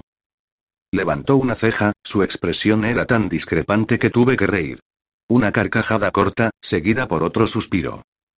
Está bien, admití, solo un poco. Ella suspiró también, y puso su bárbila en sus manos. Sus pensamientos mostraban decepción. Tú eres mil veces más adorable que las estrellas, Tanya. Por supuesto, tú ya sabes eso. No dejes que mi obstinación te quite tu confianza. Reí entre dientes por lo poco probable de aquello. No estoy acostumbrada al rechazo, se quejó, presionando afuera su labio inferior en un atractivo puchero. Ciertamente no. Estuve de acuerdo, tratando con poco éxito, bloquear sus pensamientos efímeros mientras recordaba sus centenares de conquistas acertadas. Mayoritariamente, Tanya prefería a los hombres humanos, los eran mucho más atractivos por una cosa. Tenían la ventaja de ser suaves y cálidos. Y siempre impacientes, definitivamente. Sucuo. Bromeé, esperando interrumpir las imágenes oscilando en su cabeza. Hizo una mueca, mostrando sus dientes. La original. Al contrario de Carlisle, Tanya y sus hermanas han descubierto sus conciencias lentamente. Al final, fue el cariño que sentían por los hombres humanos lo que las transformó en las hermanas en contra de la matanza. Ahora los hombres que amaron. Vivieron. Cuando apareciste aquí, Tanya dijo lentamente. Pensé que, yo sabía lo que había pensado. Y debía haber adivinado que él se sentiría de esa manera. Pero no estaba en mi mejor momento para pensar analíticamente. Pensaste que había cambiado de idea. Sí, frunció el ceño. Me siento horrible por destruir tus expectativas, Tanya. No era mi intención, no estaba pensando. Es solo que me fui, digamos que arrancando. Y supongo que no me dirás por qué, me incorporé y envolví mis brazos alrededor de mis piernas, en defensa. No quiero hablar de eso. Tanya, Irina y Kate eran muy buenas en la vida que eligieron. Mejores incluso, en alguna forma, que Carlisle. A pesar de la insana proximidad que se permitían con aquellos que debían ser, y alguna vez fueron, si presa, ellas no cometían errores. Estaba demasiado avergonzado para admitir mi debilidad frente a Tanya. ¿Problema de faldas? Adivinó, ignorando mi repugnancia. Solté una carcajada triste. No en la forma a la que te refieres. Estaba tranquila. Escuché sus pensamientos como si corriera por diferentes posibilidades, tratando de descifrar el significado de mis palabras. Ni siquiera estás cerca, le dije. ¿Una pista? Preguntó, por favor, Tanya, ya déjalo. Estaba tranquila de nuevo, todavía especulando. La ignoré, tratando en vano de apreciar las estrellas. Se rindió después de un silencioso momento, y sus pensamientos persiguieron una nueva dirección. Edward, si te vas, ¿a dónde irás? ¿De vuelta con Carlisle? No lo creo, susurré, ¿a dónde iría? No podía pensar en un lugar de todo el planeta que me llamara la atención. No había nada que desear ver o hacer. Porque, no importaba a dónde fuera, no estaría yendo a algún lugar, solo estaría escapando de uno. Odiaba eso. ¿Cuándo me convertí en un cobarde? Tanya puso su brazo alrededor de mis hombros. Me tensé, pero no me escapé de su abrazo. Ella no pretendía nada más que ser amigable. Por ahora. Creo que sí volverás, dijo, su voz con un pequeño rastro de su largo y perdido acento ruso. No importa qué sea. O quién sea. Lo que te atormenta. Tú lo enfrentarás. Tú eres así. Sus pensamientos eran seguros como sus palabras. Traté de contener la visión de mí mismo que ella guardaba en su cabeza. Alguien que enfrentaba sus problemas. Fue placentero pensar en mí de esa manera de nuevo. Nunca dudé de mi coraje, mi habilidad para enfrentar dificultades, antes de aquella horrible hora de clases de biología en el instituto hace tan poco tiempo. La besé en la mejilla, retrocediendo rápidamente cuando ella movió su rostro hacia el mío, con sus labios maliciosos. Gracias, Tanya. Necesitaba escuchar eso. Sus pensamientos se volvieron petulantes. De nada, supongo. Desearía que fueras un poco más razonable acerca de ciertas cosas, Edward, lo siento, Tanya. Tú sabes que eres demasiado buena para mí, yo solo. Aún no he encontrado lo que busco. Bueno, si te vas antes de que te vuelva a ver. Adiós, Edward. Adiós, Tanya. Cuando dije las palabras, pude verlo. Pude verme de vuelta siendo lo suficientemente fuerte para volver al lugar en donde quería estar. Gracias de nuevo. Se puso de pie con un ágil movimiento, y luego se alejó corriendo a través de la nieve tan rápido que sus pies no dejaron huellas. No miró atrás. Mi rechazo la molestó más de lo que demostró, incluso en sus pensamientos. No querría volver a verme antes de que me fuera. Hice una mueca de disgusto. No me gustaba herir a Tanya, aunque sus sentimientos no eran profundos, escasamente puros, y, en cualquier caso, no los podía corresponder. Me hacía sentir poco caballeroso. Apoyé mi barbilla en mis rodillas y fijé nuevamente mi vista en las estrellas. De pronto me sentí ansioso de comenzar mi camino de regreso. Sabía que Alice me vería llegar a casa, y se lo diría a los demás. Esto los haría feliz, a Carliste y Esme especialmente. Pero miré a las estrellas nuevamente por un momento, tratando de ver más allá del rostro en mi cabeza. Entre yo y las brillantes luces en el cielo, un par de desconcertados ojos cafés achocolatado me miraron fijamente, pareciendo preguntar lo que esta decisión significaría para ella. Por supuesto, no podía estar seguro si realmente era esa la información que expresaban esos curiosos ojos. Incluso en mi imaginación, no podía escuchar sus pensamientos. Los ojos de Bella Swan continuaron preguntando, y una descubierta vista de las estrellas continuaron eludiéndome. Con un fuerte suspiro, me di por vencido, y me puse en camino. Si corría, estaría de vuelta al auto de Carlisle en menos de una hora. Apurado por ver a mi familia, y deseando fervientemente ser el Edward que enfrenta sus problemas, corrí más rápido de lo normal por el campo nevado, sin dejar huelas. Todo va a estar bien, Alice respiró.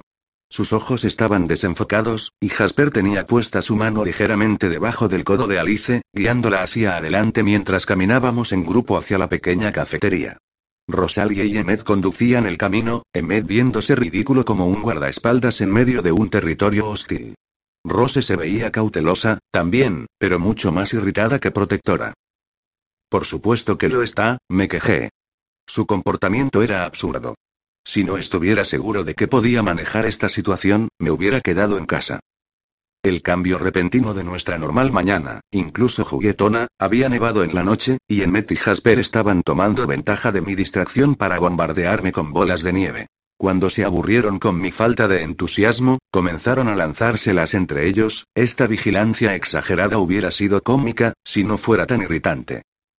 Él aún no está aquí, pero por dónde vendrá, no estará a favor del viento si nos sentamos en nuestro lugar de siempre, por supuesto que nos sentaremos en nuestro lugar de siempre. Ya para, Alice. Me estás sacando de mis casilas.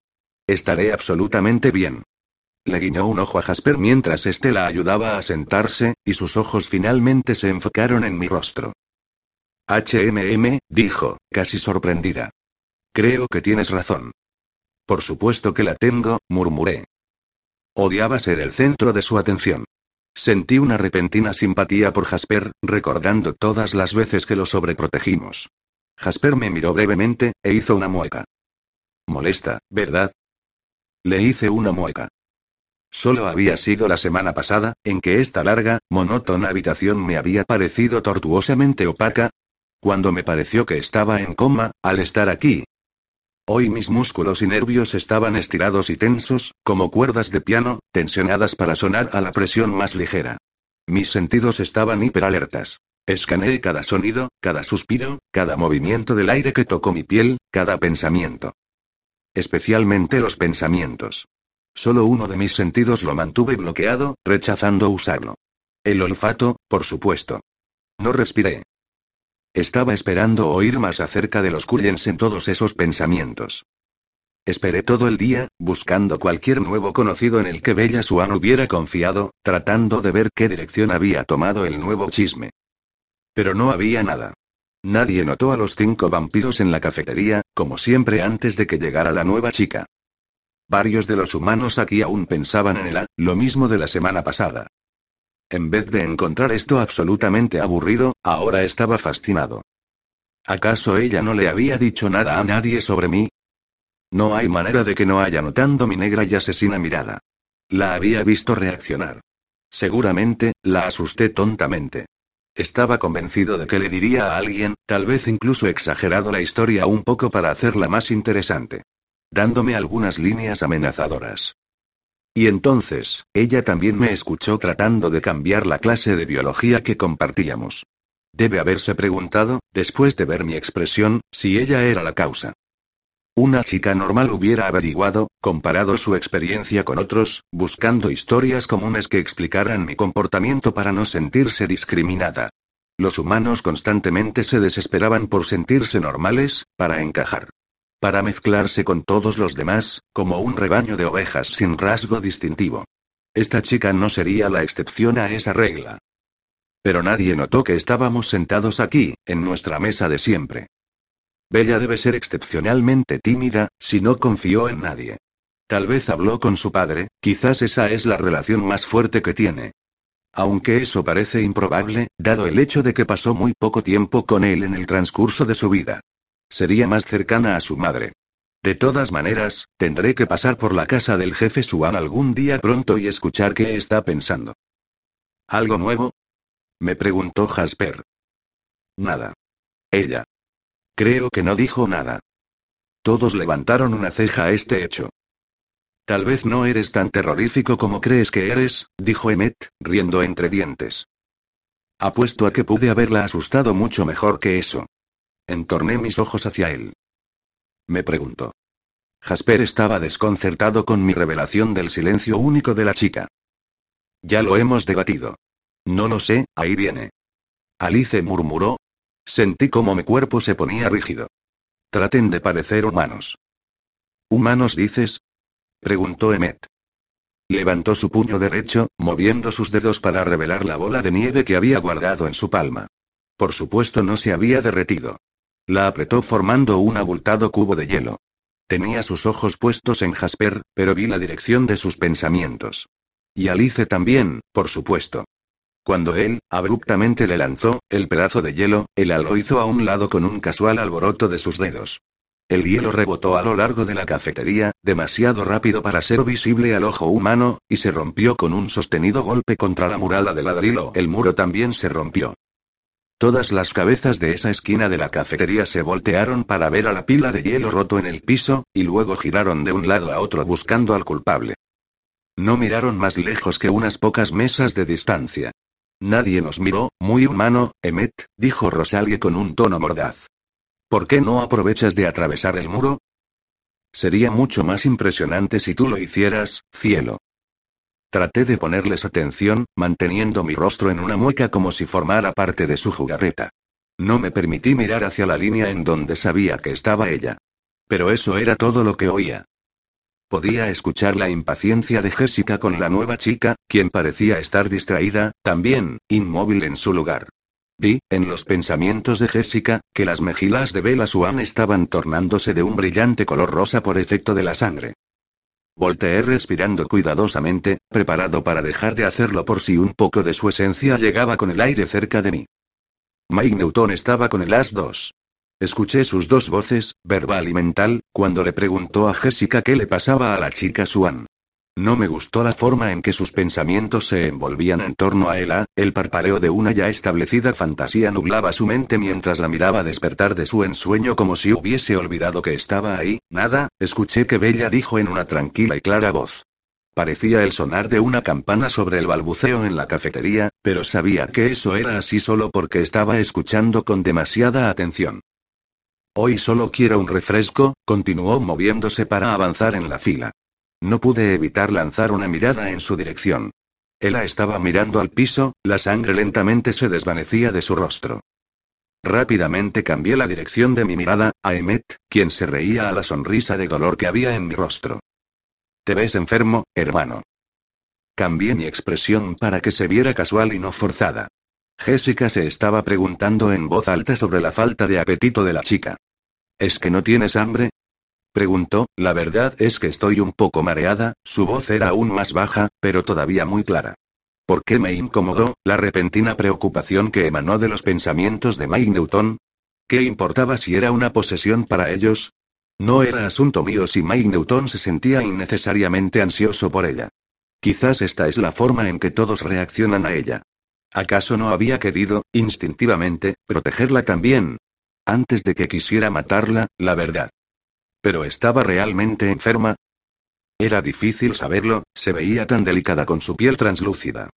Entonces me di cuenta de que yo también me estaba preocupando, tal como ese estúpido niño, así que me obligué a mí mismo a no pensar en su salud. De todas maneras, no me gustaba monitorearla desde los pensamientos de Mike. Cambié a los de Jessica, mirando cuidadosamente cómo los tres escogían una mesa para sentarse. Afortunadamente, se sentaron con los usuales compañeros de Jessica, en una de las primeras mesas de la cafetería. Sin viento a favor, tal y como Alice había prometido. Alice me dio un codazo, ella va a mirar hacia acá pronto, actúa humano. Apreté los dientes detrás de una mueca. Tranquilízate, Edward, me dijo Emmet. Honestamente.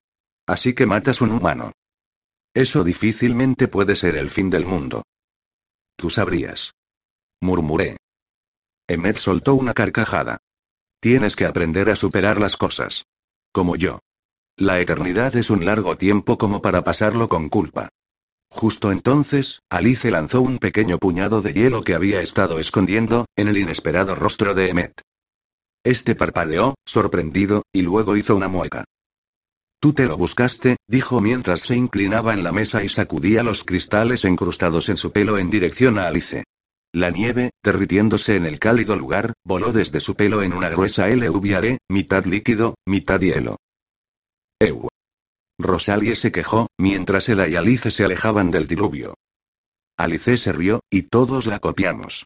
Podía ver en la cabeza de Alice cómo ella había orquestado este perfecto momento, y yo sabía que la chica, debería parar de pensar en ella de esa forma, como si fuera la única chica en el mundo, que Vela estaría mirándonos jugar y reír, viéndonos tan felices y humanos y poco reales como una pintura de normal Rockwell.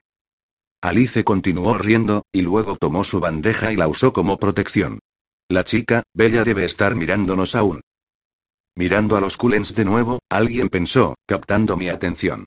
Miré automáticamente hacia la inintencional llamada, dándome cuenta mientras mis ojos encontraban su destino, que reconocía esa voz, había estado escuchándola todo el día.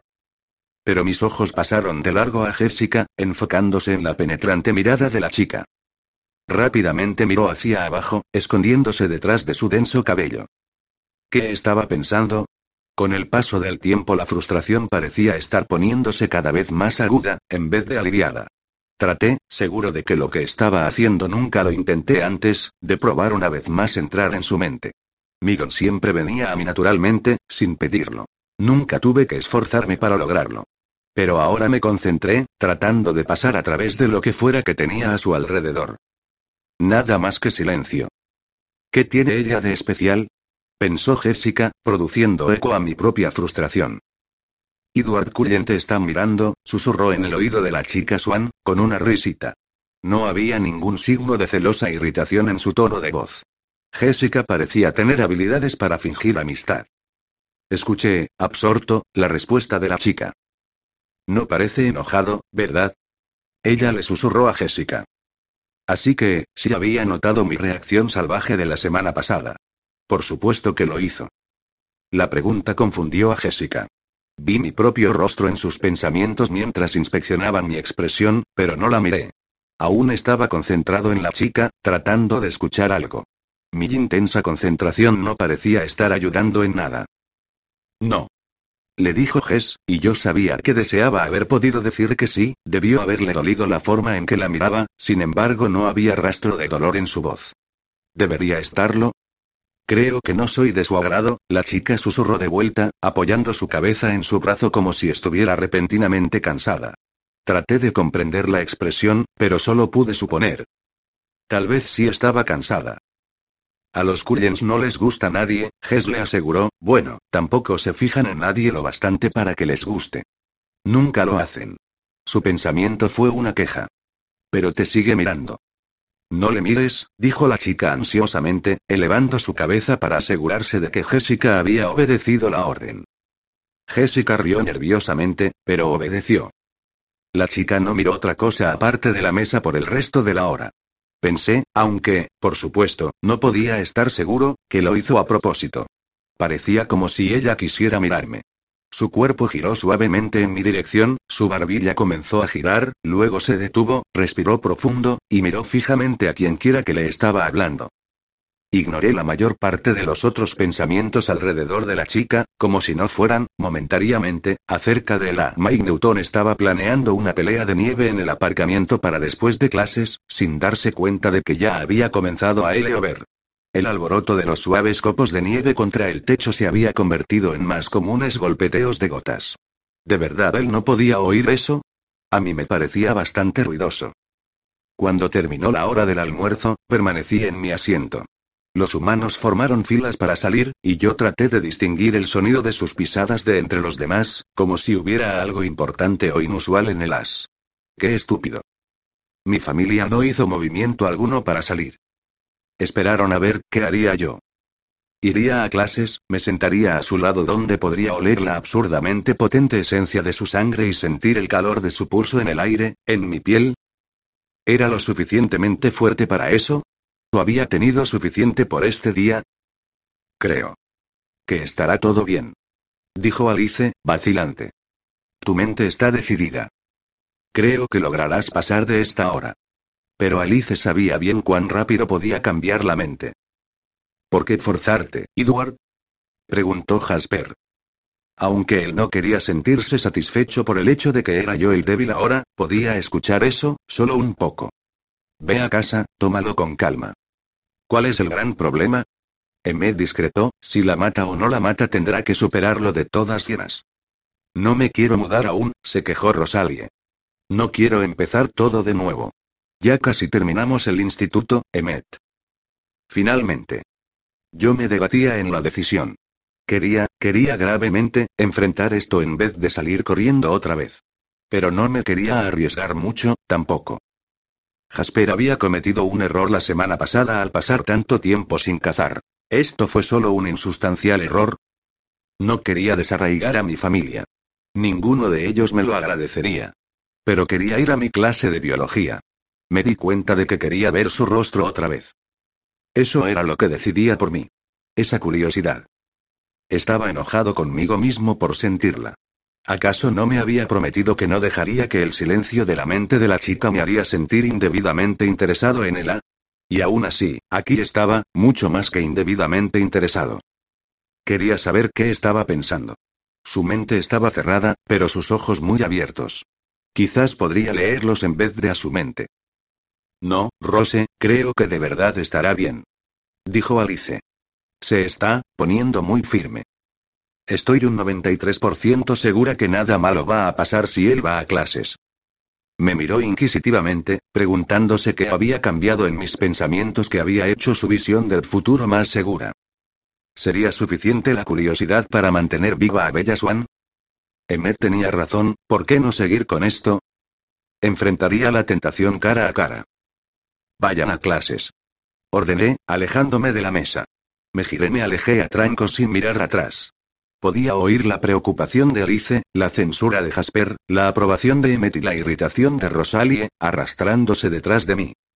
Respiré profundo una vez más en la puerta de la sala de clases, y luego sostuve la respiración al caminar dentro del pequeño, cálido espacio. No estaba atrasado. El señor Banner aún estaba preparando el laboratorio de hoy. La chica estaba sentada en mí, en nuestra mesa, con su rostro agachado de nuevo, mirando la carpeta en la que estaba garabateando. Examiné el bosquejo mientras me acercaba, interesado incluso en esta trivial creación de su mente, pero fue en vano. Solo unos diseños al azar de círculos encima de más círculos.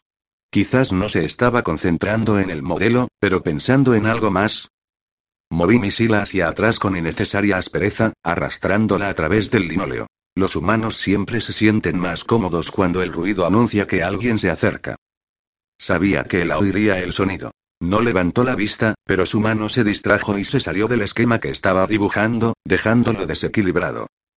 ¿Por qué no levantó la vista? Probablemente estaba asustada. Debía asegurarme de dejarla con una diferente impresión esta vez. Hacerla pensar que se había imaginado todo. Hola, dije con aquella voz tranquila que utilizaba cuando quería hacer sentir cómodo a alguien, formando una cortés sonrisa con mis labios de forma que no mostrara ningún diente. Entonces levantó la mirada, sus grandes ojos marrones lucían asustados, casi desconcertados, y llenos de silenciosas preguntas. Era la misma expresión que había estado obstruyendo mi visión la semana pasada. Mientras miraba dentro de esos extrañados y profundos ojos marrones, me di cuenta que el odio, el odio que imaginé merecía esta chica solo por el hecho de existir, se había evaporado. Sin respirar, sin sentir su esencia, era difícil creer que alguien tan vulnerable pudiera proyectar tanto odio. Sus mejillas comenzaron a ruborizarse, y no dijo nada. Le sostuve la mirada, enfocándome solo en sus profundas dudas, y traté de ignorar el apetitoso color de su piel. Tenía suficiente aire para hablar por un rato sin inhalar. Me llamo Edward Cullen, dije, aunque sabía que él ya sabía eso. Era la forma más cortés de continuar. No tuve la oportunidad de presentarme la semana pasada. Tú debes ser Bella Swan. Parecía confusa, ahí estaba ese pequeño fruncimiento de ceño entre sus ojos de nuevo. Le tomó medio segundo más de lo normal en responder. ¿Cómo sabes mi nombre? Preguntó y su voz tartamudeó un poco. Debo haberla aterrorizado. Eso me hizo sentir culpable. Era tan indefensa. Me reí amablemente, fue un sonido que sabía la haría sentir más cómoda. De nuevo, tuve cuidado con mis dientes. Creo que todo el mundo sabe tu nombre. Seguramente se había dado cuenta que se había convertido en el centro de atención de este monótono lugar. El pueblo entero te esperaba. Frunció el ceño como si esta información fuera desagradable. Supongo, que siendo tímida como ella parecía ser, demasiada atención sería algo malo para ella. La mayoría de los humanos sentían todo lo contrario. Aunque los no querían permanecer fuera de la manada, al mismo tiempo en que anhelaban proyectar su individual uniformidad. No, dijo. Me refería a que me llamaste Vela. ¿Prefieres Isabella? Pregunté, perplejo por el hecho de que no podía ver a dónde quería ir con esta pregunta. No entendía. Seguramente, había dejado clara su preferencia muchas veces su primer día aquí, todos los humanos eran tan incomprensibles sin el contexto mental como guía, no, me gusta Bella, respondió, ladeando su cabeza un poco hacia el lado. Su expresión, si estuviera leyéndola correctamente, se estaba debatiendo entre la vergüenza y la confusión. Pero creo que Charlie, quiero decir, mi padre, debe de él llamarme Isabela a mis espaldas, porque todos me le aman Isabella. Su piel se oscureció en un rosado intenso. Oh, dije lastimosamente, y rápidamente desvié mi mirada de su rostro. Entonces me di cuenta de lo que significaban sus preguntas. Había fallado, cometí un error. Si no hubiera estado tan atento escuchando detrás de las cabezas de todos el primer día en que ella apareció, la hubiera llamado por su nombre completo, como todos los demás. Ella notó la diferencia. Sentí una punzada de inquietud. Fue muy fácil para ella darse cuenta de mi error. Algo astuta, especialmente para alguien que supuestamente estaba aterrorizada por mi proximidad. Pero tenía mayores problemas que cualquier sospecha que pudiera tener sobre mí, en su cabeza. Me faltaba el aire. Si le iba a hablar de nuevo, tendría que inhalar. Sería difícil evitar hablar. Desafortunadamente para ella, compartir esta mesa conmigo la hizo mi compañera de laboratorio, y hoy tendríamos que trabajar juntos. Sería incómodo, e incomprensiblemente grosero de mi parte, ignorarla mientras trabajábamos. Sería más sospechoso y la asustaría más aún. Me alejé de ella lo más que pude sin mover mi silla, girando mi cabeza afuera hacia el pasillo. Me apoyé, congelando mis músculos en su lugar, y entonces absorbí una rápida bocanada de aire, respirando solamente por la boca. Ah. Fue verdaderamente doloroso. Incluso sin olerla, podía sentir su sabor en mi lengua. Mi garganta estaba repentinamente en eleamas de nuevo, anhelando absolutamente cada parte de ella tan fuertemente como el primer momento en que capté su esencia, la semana pasada. Cerré fuertemente mis dientes y traté de recomponerme. Empezad, ordenó el señor Banner. Se sintió como si hubiera puesto en práctica todo mi autocontrol que había guardado en 70 años para volver a mirarla, quien estaba mirando la mesa de nuevo, y sonreír. Las damas primero, compañera. Le ofrecí. Levantó la mirada a mi expresión y su rostro quedó en blanco, sus ojos se abrieron. ¿Había algo malo en mi expresión? ¿Estaba asustada de nuevo? Ni siquiera habló, puedo empezar yo si lo deseas. Dije tranquilamente. No. Me dijo, y su rostro pasó del blanco al rojo nuevamente. Yo lo hago. Me quedé mirando el equipo en la mesa, el estropeado microscopio, la caja con las diapositivas, en vez de mirar la sangre arremolinarse bajo su clara piel. Tomé otro rápido respiro, entre mis dientes, e hice una mueca de dolor mientras su sabor me quemaba la garganta. Profase dijo rápidamente después de una rápida examinada. Comenzó a remover la diapositiva, aunque apenas la había mirado. ¿Te importa si lo miro? Instintivamente, estúpidamente, como si yo fuera uno de los de su especie, alcancé su mano para detenerla de remover la diapositiva. Por un segundo, el calor de su piel quemó la mía. Fue como una corriente eléctrica, obviamente mucho más caliente que unos pocos grados, 98.6 aproximadamente. El calor pegó en mi mano y luego subió por mi brazo. Ella alejó su mano de la mía. Lo siento. Murmuré entre dientes. Necesitaba algo que mirar, así que agarré el microscopio y miré rápidamente por el lente. Ella tenía razón. Profase. Asentí. Todavía estaba muy incómodo como para mirarla. Respirando lo más tranquilamente como me era posible por entre mis dientes y tratando de ignorar la ardiente sed, me concentré en la simple tarea, escribiendo las palabras en la línea apropiada en la hoja, y luego cambiando la primera diapositiva por la segunda. ¿Qué estaría pensando ahora? ¿Qué habrá sentido el A cuando le toqué la mano? Mi piel debió sentirse fría como el hielo, repulsiva. Con razón estaba tan callada. Miré la diapositiva. Anafase. Me dije a mí mismo mientras escribía en la segunda línea. ¿Puedo? preguntó. La miré, sorprendido de ver que ella estaba esperando expectante, con una mano medio inclinada hacia el microscopio. No se veía asustada. ¿Realmente creía que había respondido mal? No pude evitar sonreír a la esperanzada mirada en su rostro mientras deslizaba el microscopio hacia ella. Ella miró por el lente con una impaciencia que pronto se desvaneció. Las esquinas de su boca se inclinaron hacia abajo. ¿Me pasas la diapositiva número 3? Preguntó, manteniendo la vista en el microscopio, pero sosteniendo una mano hacia afuera. Dejé caer la próxima diapositiva en su mano, procurando que mi piel no fuera a tocar la de ella. Sentarme a su lado fue como sentarme al lado de una estufa. Me podía sentir a mí mismo entibiándome levemente a una temperatura más alta. No miró mucho tiempo la diapositiva. Interfase, dijo en un tono despreocupado, quizás esforzándose un poco en tratar de sonar así, y empujó el microscopio hacia mí. Ella no tocó el papel, sino que esperó a que yo escribiera la respuesta. Revisé la diapositiva y ella estaba en lo correcto, de nuevo. Y así terminamos la tarea, hablando una palabra a la vez y sin mirarnos en ningún momento. Éramos los únicos que habíamos terminado, los demás estaban teniendo serios problemas con la tarea. Mike Newton parecía tener problemas concentrándose, estaba tratando de mirar qué hacíamos Bella y yo. Desearía que se hubiera quedado a donde quiera que fue, pensó Mike, dirigiendo hacia mí una mirada furiosa. HMM, interesante. No me había dado cuenta que este chico había comenzado a guardarme cierto rencor. Y aún más interesante, encontré, para mi sorpresa, que el sentimiento era mutuo. Miré nuevamente a la chica, desconcertado por la amplia gama de estrago y agitación que, a pesar de ser tan común y de una apariencia poco amenazadora, ella estaba causando en mi vida. Tampoco era que yo no pudiera ver a qué se refería Mike. En verdad ella era algo bonita. En una forma inusual. Mejor que ser bella, su rostro era interesante. No absolutamente simétrico, su delgada barbilla fuera de balance con sus anchos pómulos. Incluso en el color, la luz y la sombra contrastaban en su rostro y su cabello. Y sus ojos, rebosantes de silenciosos secretos. Ojos que repentinamente se clavaron en los míos. La miré fijamente, tratando de adivinar al menos un secreto. ¿Acabas de ponerte lentillas? Me preguntó abruptamente. ¿Qué pregunta más extraña? No, casi sonreí a la idea de mejorar mi vista. Oh. Musitó, te veo los ojos distintos. Me sentí extrañamente helado de nuevo al darme cuenta de que aparentemente no era el único tratando de averiguar secretos el día de hoy.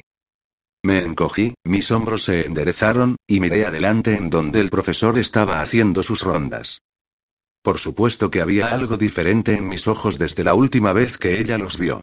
Al prepararme para esta dura prueba, para esta tentación, pasé todo el fin de semana cazando, saciando mi sed todo lo posible, exagerando en realidad.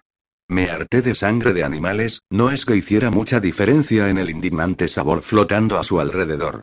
La última vez que la miré mis ojos estaban negros por la sed.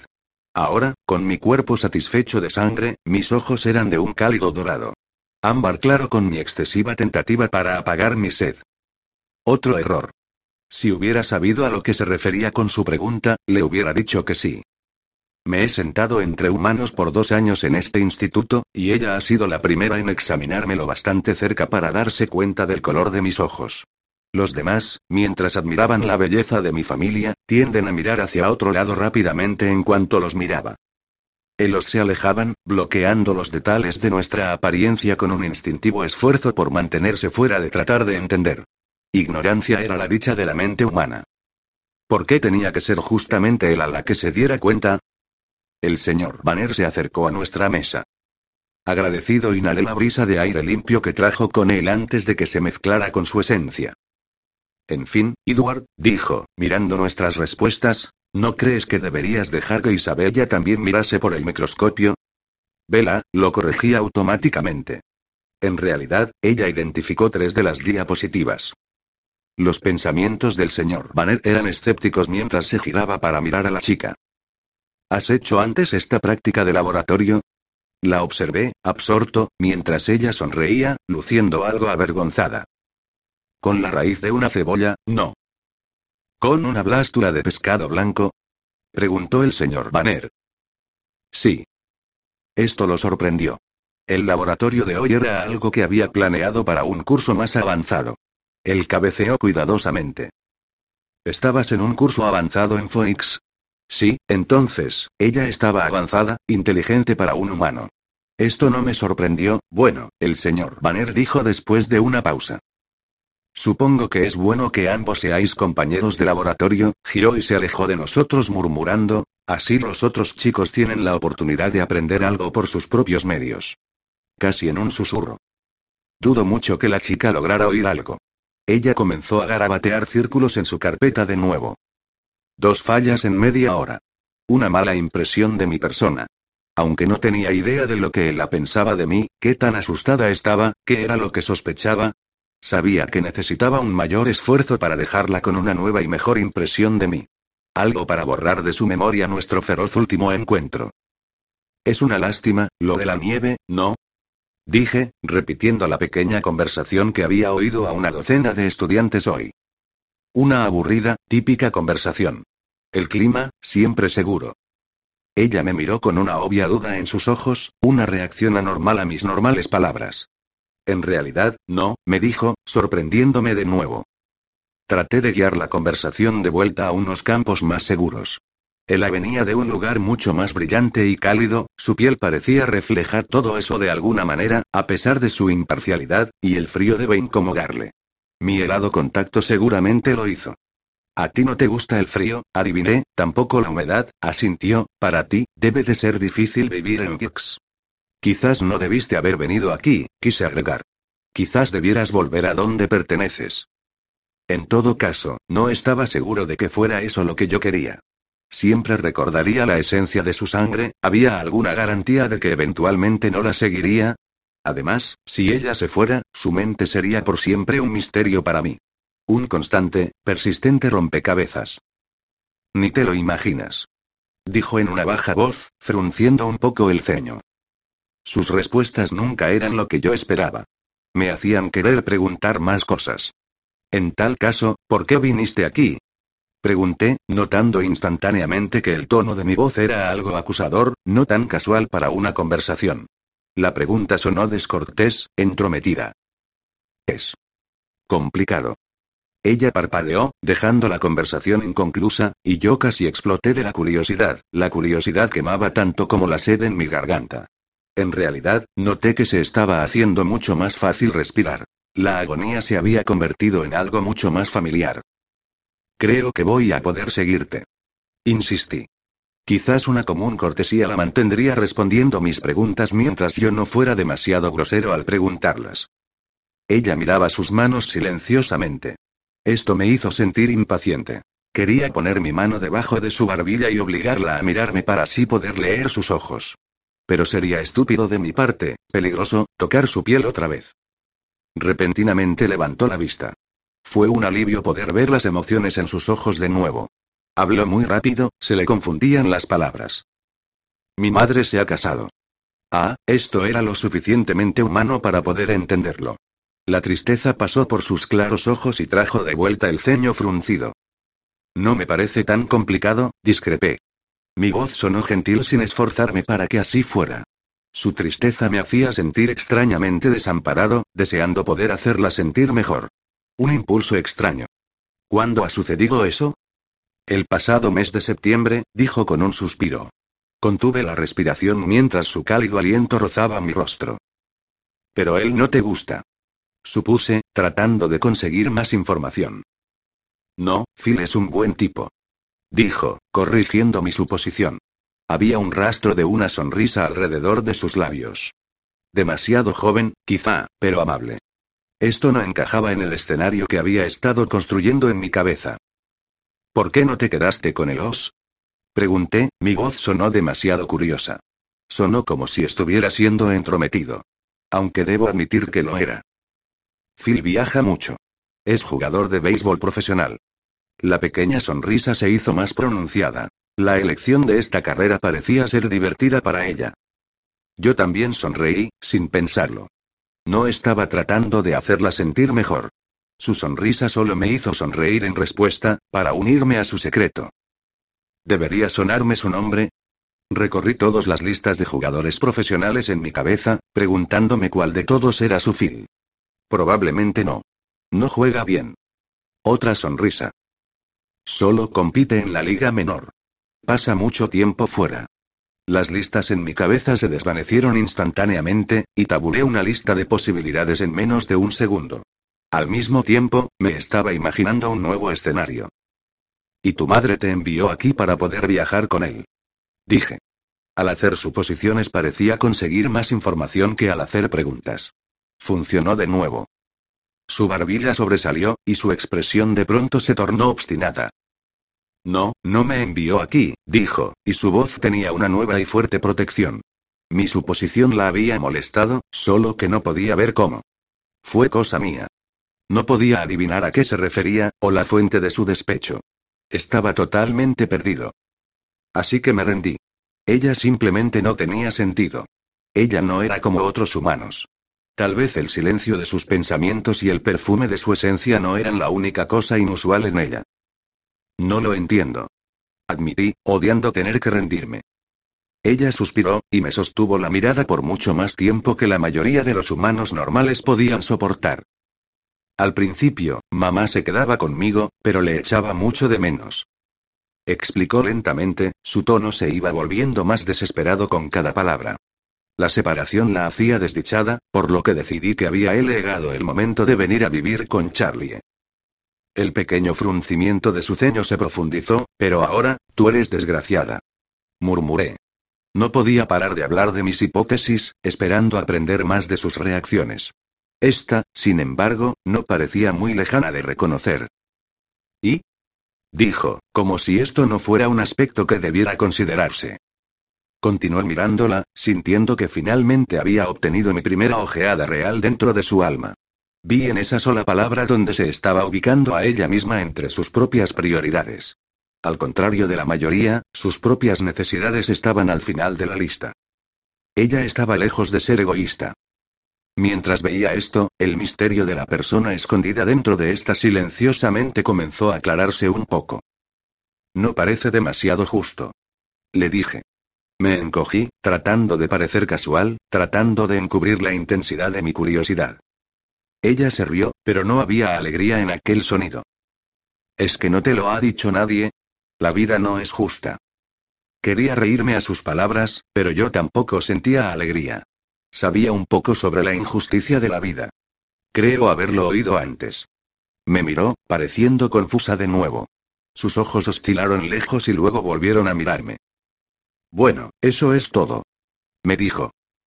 Pero no estaba listo para dejar que esta conversación terminara. La pequeña V entre sus ojos, un resto de su tristeza, me molestó. Quería alisarlo con mis dedos. Pero, por supuesto, no podía tocarla. Era inseguro en tantas maneras. ¿Das el pego? Hablé lentamente, todavía considerando esta próxima hipótesis. Pero apostaría a que sufres más de lo que aparentas. Hizo una mueca, sus ojos se achicaron y su boca se dobló formando un puchero, y luego desvió la vista hacia el frente de la clase. No le gustaba cuando adivinaba correctamente. Ella no era el mártir promedio, no quería una audiencia a su dolor. ¿Me equivoco? Se estremeció levemente, pretendiendo ignorarme.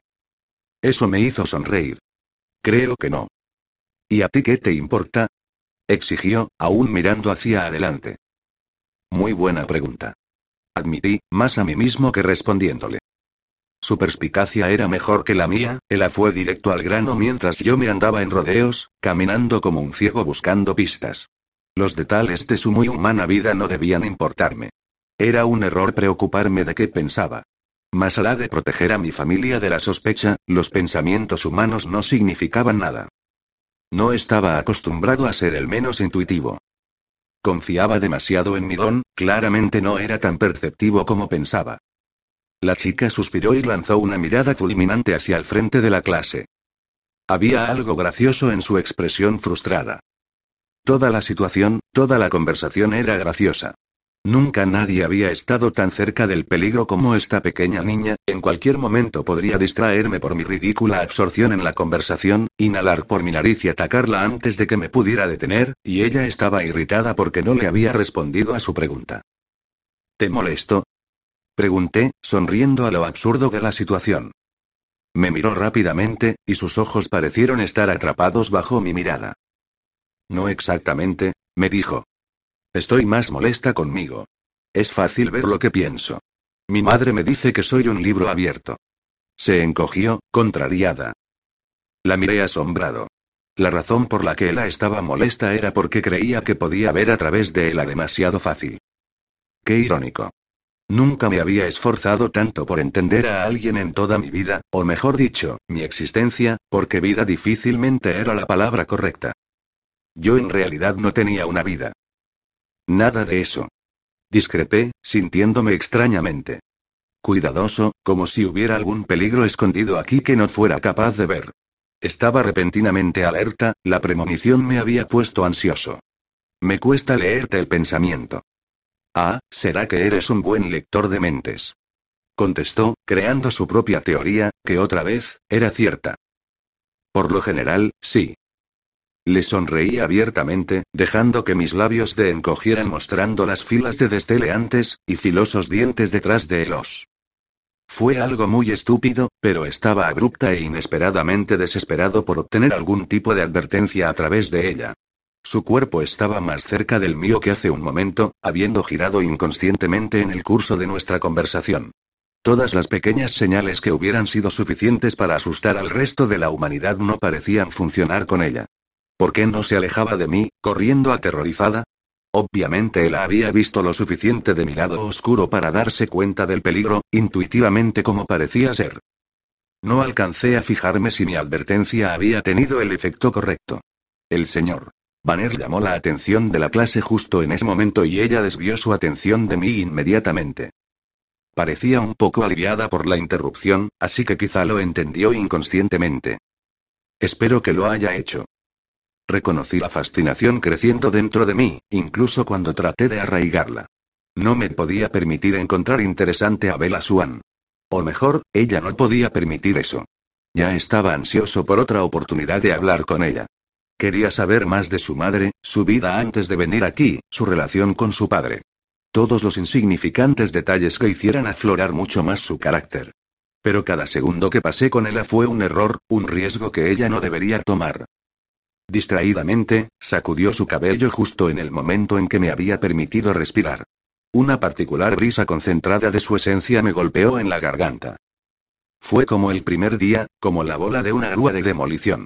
El dolor de la quemazón me hizo sentir mareado. Me tuve que agarrar a la mesa para mantenerme en mis casillas, otra vez. Esta vez, tenía un poco más de control. Al menos, no rompí nada. El monstruo gruñó dentro de mí, pero no hubo ningún placer en mi dolor. Estaba demasiado bien controlado. Por el momento. Paré de respirar, y me alejé de él a lo más que pude, todo al mismo tiempo. No, no me podía permitir encontrarla fascinante. Mientras más interesante la encontraba, era más probable de que la matara. Ya había cometido dos errores el día de hoy. Cometería un tercero, uno que no fuera insignificante, Tan pronto en cuanto sonó la campana, huí del salón de clases, probablemente destruyendo cualquier impresión de cortesía que había construido a medias en el transcurso de esta hora. Otra vez, jadeé al limpio y húmedo aire de afuera como si fuera una poción sanadora. Me apuré a tomar mucha distancia entre la chica y yo, lo más posible. Emed me esperó fuera de la clase de español. Leyó mi salvaje expresión al instante. ¿Cómo te fue? me preguntó cauteloso. Nadie murió, murmuré. Supongo que eso es algo. Cuando vi a Alice allí zanjando la cuestión, pensé, mientras caminábamos a la clase, vi en su memoria de tan solo unos momentos atrás, mirando por la puerta abierta de su última clase Alice caminando enérgicamente con el rostro en blanco a través del patio hacia el edificio de ciencias. Sentí su urgencia por levantarse y acompañarla, y luego su decisión de quedarse allí. Si Alice necesitara ayuda, la habría pedido. Cerré mis ojos horrorizado y disgustado mientras me sentaba. No me había dado cuenta que había estado así de cerca. No pensé que fuera a, no noté que fuera a ser tan grave. Susurré lo fue, me aseguró nuevamente.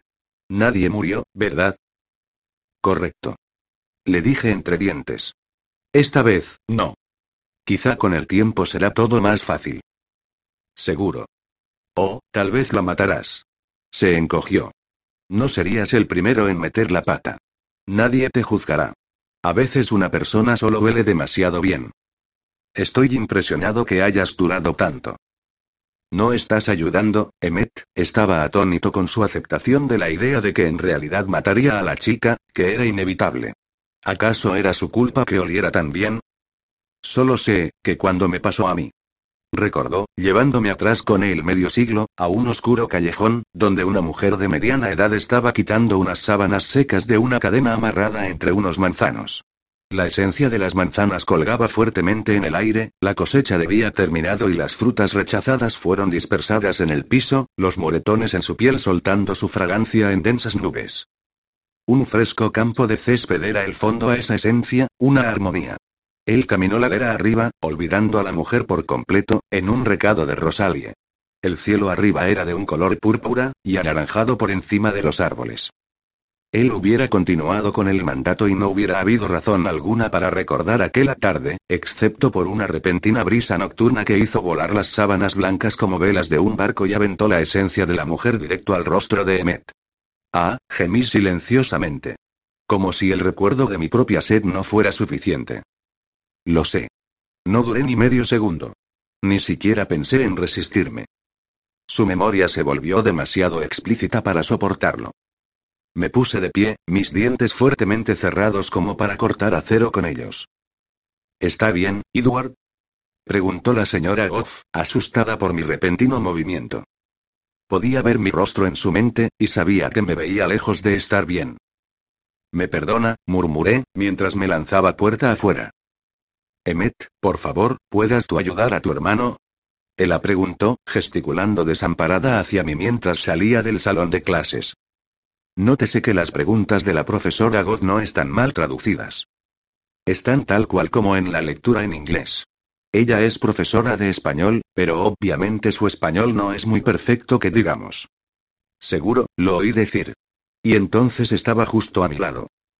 Me siguió hasta el lugar más lejano del edificio, en donde me alcanzó y puso su mano en mi hombro. Sacudí su mano con una fuerza innecesaria. Habría roto los huesos de la mano de un humano, y los huesos unidos al brazo también.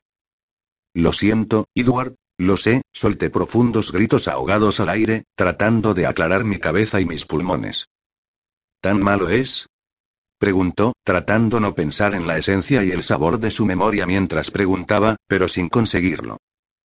Peor, Emmet, peor. Se quedó tranquilo un momento. Tal vez. No, no sería mejor si terminara con esto de una vez. Vuelve a clases, Emmet. Quiero estar solo.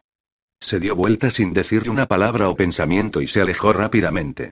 Le diría a la profesora de español que yo estaba enfermo, o desertando, o un vampiro peligrosamente fuera de control. ¿Esta excusa realmente importaba? Quizás no volvería. Tal vez debía irme. Fui a mi auto de nuevo, a esperar que terminaran las clases. A esconderme.